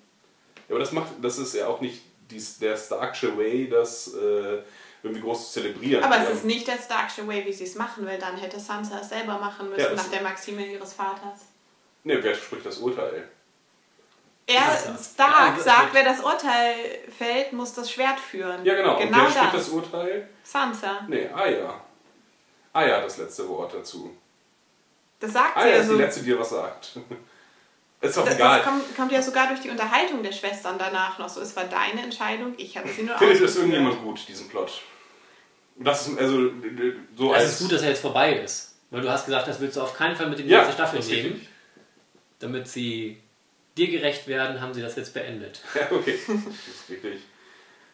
Ich finde es insgesamt Ich enttäuschend. finde, sie haben dadurch schon ein bisschen was weggenommen, als Arya da reinkommt und es noch aussieht, als wäre es ihr Verfahren, dass Bran damit sitzt. Und ich glaube nicht, dass Bran, der sowieso jetzt so enthoben ist dem Ganzen, aber dass der halt dabei sitzen würde, wenn ungerechtfertigterweise seine kleine Schwester verurteilt wird.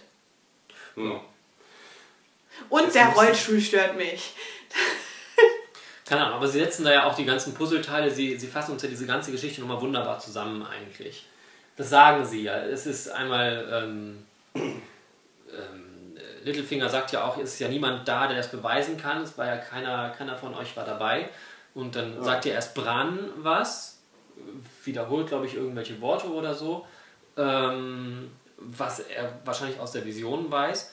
Und dann ähm, macht ja Arya weiter mit dem Dolch, der eben nicht Tyrions war, sondern war seiner war, womit Bran ja äh, hätte ermordet werden sollen. Aber wofür machen sie diesen Prozess? Einfach um eine Gerechtfertigung zu haben. Nee, aber wem gegenüber? Denn das sind alles keine Gerechtfertigungen.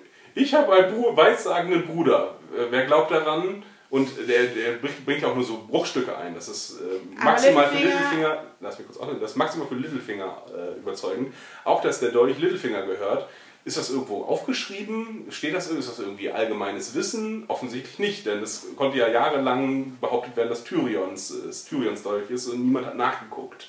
Das heißt, es sind alles keine Beweise. Das ist nur für Littlefinger, dass alle sein Spiel durchschauen. Aber Littlefinger schafft es ja auch nicht, sich äh, zu verteidigen oder Punkte Ja. anzubringen, die dem wirklich widersprechen. Er sagt nur, nee, nee, das war nicht so, aber kann halt nicht sich da rausfinden, wie er das sonst kann. Und dafür ist es wichtig, dass es doch von dem Typen vorm Vale passiert, weil dann verliert er seine Unterstützung. Ja, Unklar. das, Nee. das Einzige, was er noch versucht, ist ja irgendwie, komm Sansa, wir unterhalten uns unter vier Augen und da werde ich dir alles erklären. Aber äh, das, was er jetzt zu sagen hat, sollte er vor allem sagen und das tut er ja nicht. Ja, genau, aber er tut es nicht, weil die Schreiber es ihm nicht lassen, quasi. Nee, er Im könnte Grunde das alle in dem Raum müssten sagen, hey, hey, ganz ruhig, was sind das für Beweise hier, wenn die das nicht wissen? Was sind das für Beweise hier? Dein, nur weil dein Bruder irgendwelche Visionen hat und du- deine irre Schwester behauptet, der Dolch gehört jemand anders. Aber es wäre ja auch nichtig, weil sie ja alle wissen, dass es so ist und er hat ja auch einfach keine Warum anderen wissen das Beweise. alle?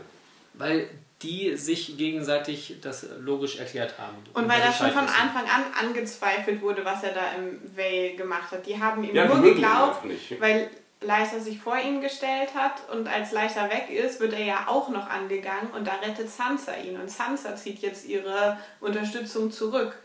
Er verliert das Vale, Ja, das bevor er sein klar. Leben verliert. Ja, weil sie ihn nicht mögen einfach. Die mochten ihn ja schon vorher nicht und er hatte halt nur Robin als Unterstützung. Ich finde, diesen, die- der Prozess ist vollkommen unnötig. Sie könnten ihn genauso in der, in der, in der kleinen Kammer töten. Es Das ist kein, aber nicht der Starkweg. Ja, Aber nö, wenn, sie es, nicht. nicht genau wie nett das. machen, der Starkwick ist aber kein gibt Schauprozess. es aber noch eine Anklage. Das ist King's Landing, der Schauprozess. Und hier, ich, ich Ja, habe nicht aber, verstanden, aber er warum. muss einen, einen Prozess kriegen, um eine gewisse Art von Gerechtigkeit walten zu lassen. Wenn sie ihn einfach nur im Kämmerlein umbringen, dann ist nicht der Gerechtigkeit Genüge getan. Das sehe ich, sehe ich genauso, nur ich sehe jetzt auch nicht die Gerechtigkeit, weil die Beweise einfach Schwachsinn sind, die sie anbringen. Die machen halt keinen Sinn. Dadurch ist es dann wieder, ist es auch kein Schauprozess, weil jeder, der zuschaut, müsste sagen, müsste sich am Kopf kratzen und sagen, "Äh, okay, hier ist, sie kann es einfach befehlen und dann machen sie es, weil sie ihn nicht mögen. Kann einfach sagen, Vielleicht ist es auch einfach, niemand dass, mag ihn. dass sie ihn nicht mögen. Ja, dann ist es okay für mich. Aber dann muss man nicht den Schauprozess machen. Doch, wenn, wenn sie das einfach aufgrund ihrer Abneigung annehmen, dann können sie sagen, der hat den Prozess gekriegt, der konnte sich nicht verteidigen und deswegen wurde er verurteilt. Sonst wäre er halt einfach aus dem Spiel genommen und verschwunden und dann wäre es halt irgendwie fishy. Aber so können, haben sie halt den Anschein wahren können. Ich glaube, dieser Prozess ist nur für die Zuschauer gemacht und macht innerhalb der Geschichte keinen Sinn. Ihr seid dagegen. Kommen wir auch nicht zusammen. ich. Vielleicht war es am Ende nicht so der super Mega-Plan, den wir uns vielleicht für Littlefinger erhofft hatten. Weil es hieß ja auch mal, er ist der Mhm. Gefährlichste Mann. gefährlichste. Er wollte selber auch den eisernen Thron haben. Ähm, und da war das jetzt irgendwie nur noch so Kleinkinderspiel, was da irgendwie noch am Ende lief. Dass es vielleicht für die Rolle eigentlich, wie sie immer angelegt waren, nicht so ganz zufriedenstellend ist. Ja. Alles blöd. Okay, wollen wir ganz kurz. äh, Wir sind durch mit Winterfell, ne? Ja, wir stehen noch mal kurz Ja, zusammen. die und Schwestern freuen bringen sich. noch die Kalendersprüche dann. Achso, ja. Ja, zeigen halt, sie haben sich versöhnt. Ja. Dann haben wir den Rest an der Mauer. Wo Ach, das, oh nicht, Gott. Ja, da passiert ja eigentlich nicht viel inhaltlich. Nee, nix. Ähm, Tormund und äh, Barrick unterhalten die sich noch über irgendwas Ganz Wichtiges. kurz, Nee, nicht ich, über nichts Wichtiges. Zu sagen, Gucken dann, da zusammen, runter! gucken dann da zusammen runter und sehen, dass sie ankommen. Dann kommt der Drache angeflogen und Tormund schreit weglaufen und ähm, die Mauer wird durch den Drachen gestürzt. Mit Feuer oder mit Eis? Mit blauem Feuer, meiner Ansicht nach, denn die Mauer ist aus Eis und die würde dadurch nur stärker werden.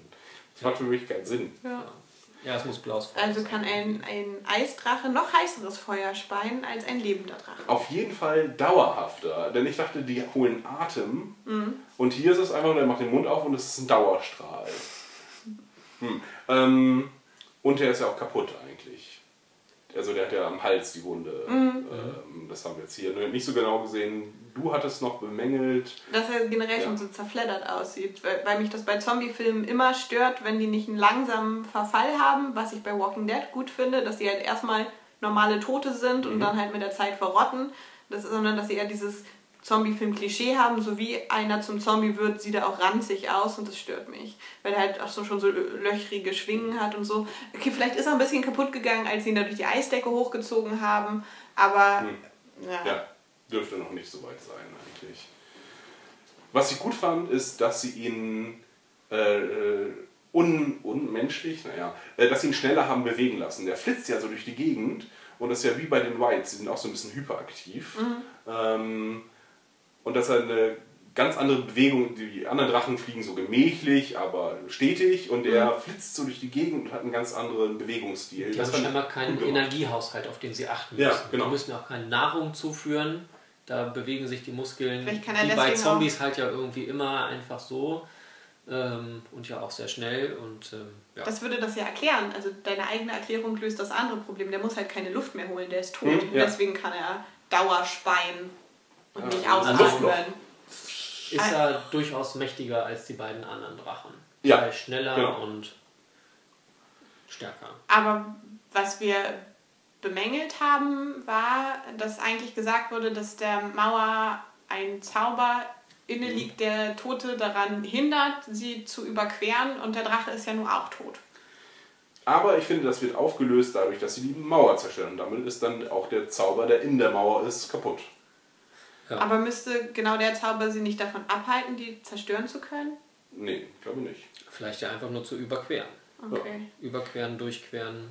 War für mich eine Erklärung, was den Plan noch dümmer macht, äh, darüber geflogen zu sein, denn, denn sie haben ihnen quasi nur das Mittel gegeben, um darüber zu kommen. Was wiederum erklärt, warum die Whites da durch die Gegend ziehen. So, die, die tanzen quasi vor der Mauer rum. Bringt uns einen Drachen, sonst kommen wir nicht rüber. Und damit haben die Lords im Süden recht gehabt. Ne? Wir sagen, die Mauer hat schon immer gestanden, also die hier, die Meister, äh, hat schon immer gestanden, die wird weiterhin stehen. Wenn man sich nicht drum kümmert, passiert ja auch nichts. Wäre vielleicht so passiert. Oder sie hätten irgendwann das Horn gefunden oder eine der anderen acht Möglichkeiten, äh, über die Mauer zu kommen. Und da wir generell ja wissen, dass keiner von den mit Namen bekannten Charakteren einfach offscreen stirbt, werden wir Barrick und Tormund nochmal sehen. Ja, ich glaube, wir haben Die sind sowieso durchgekommen. Also die waren ja auf dem Teil der Mauer dann oben drauf scheinbar noch, dass sie, ähm, nur zur Seite gehen mussten. Ja. ja, und wahrscheinlich laufen sie jetzt bis nach, ähm, wie heißt die andere, die Schwar bis zur Schwarzen Feste, können dann da mit dem Lift runterfahren und ähm, Ja. können dann ganz schnell losreiten und Das die werden sie uns eh nicht zeigen. Die werden das nächste Mal in Winterfell sein. Vielleicht. eventuell. Aber wir haben auch gesehen, dass sie sich sehr langsam bewegen. Wer? Also die Toten. Wenn die einfach nur so marschieren, sind die irgendwie Aber sie können sehr schnell sein. Ja, wenn sie dann loslaufen, sind sie dann auch sehr schnell. Aber ansonsten, die waren mega langsam. Allerdings haben wir jetzt den ultraschnellen Drachen. Im Grunde müsste jetzt, also wäre jetzt komisch, wenn dann nicht innerhalb der nächsten zwei Folgen die irgendwo mal angekommen wären. Ja. Ja, mindestens der Drache könnte vorausfliegen und einfach mal Winterfell platt machen. Genau. Weil die sind, werden dann auf jeden Fall überrascht.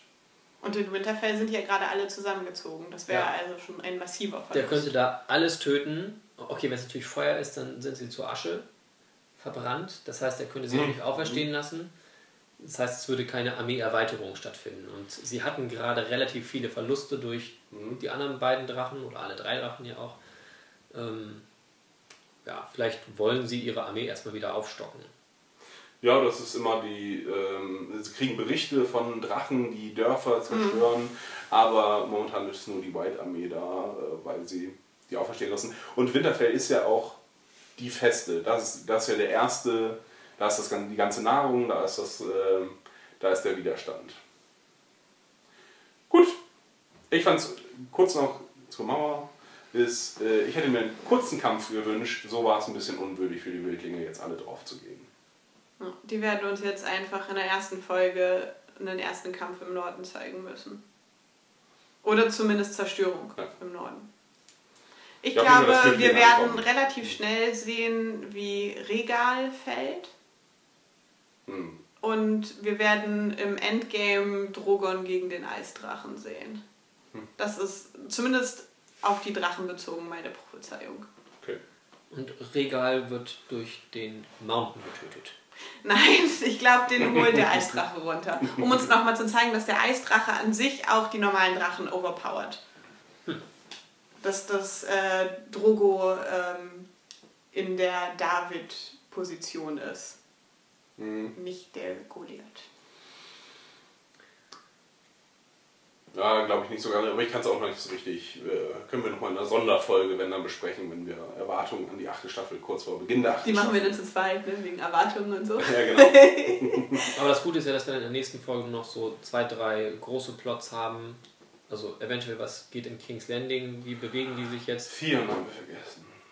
Ja, ach. Der penislose Theon. Ja, ist jetzt nicht so wichtig. Das, das Also wird- der, ein ist, der wird in der nächsten Staffel dann halt wichtig werden, weil er sich ja auf den Weg macht, ähm, Euron zu verfolgen, um Yara oder Asha zu befreien. Ähm, und der dürfte ja auch relativ schnell merken, dass der jetzt nicht zu den. Eiseninseln zurückfährt, sondern äh, rüber macht nach Essos. Wir lassen ihn jetzt zu den Eiseninseln von, hier ist ja gar keiner. Na, dann müssen wir weiter rudern. Ja. Ja, dann haben wir jetzt wieder auch nur drei Spielorte. Wir haben Cersei in King's Landing, die irgendwas plant. Wir haben Euron auf See und wir haben ähm, die Kämpfe im Norden. Und das war's. Das, wär, das werden die drei Plots sein, die werden nicht mehr einführen. Die Meister sind weg. Ja. Ich kann mir vorstellen, dass sie doch nochmal die Meister in so einer Szene machen, um, um zu sehen, dass sie an ihrem eigenen Niederfall äh, beteiligt sind durch ihren Unglauben. Melisandre muss ja auch nochmal wiederkommen. Ja. ja. Ich bin gespannt. Also ich fand die Folge gut. Ich fand sie tatsächlich nicht so gut wie die Folgen in der ersten Hälfte dieser Staffel. Da ich, saß ich irgendwie mehr auf der Sofakante und fand es spannend. Und bei dieser war es irgendwie, ich glaube, ich habe zwischendurch sogar mal auf die Uhr geguckt war so, hm, wie lange geht das denn noch? Weil halt irgendwie zu viel einfach so, das müssen wir noch klären und das müssen wir noch klären. Also sie haben alle deine Wünsche erfüllt.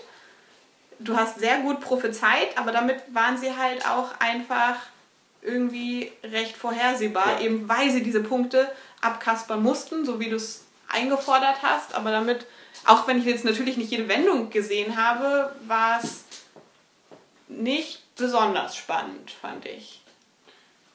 Nee, wie ich schon gesagt habe, Plot war wirklich nicht so super überzeugend, aber durch das Schauspiel wurde der Plot einfach hochgehoben.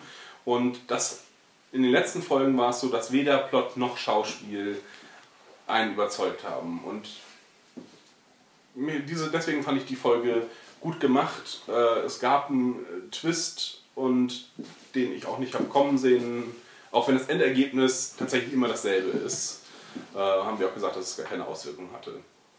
Jo. Wir sehen uns nächste Staffel in einem ein, ein bis anderthalb Jahren wieder.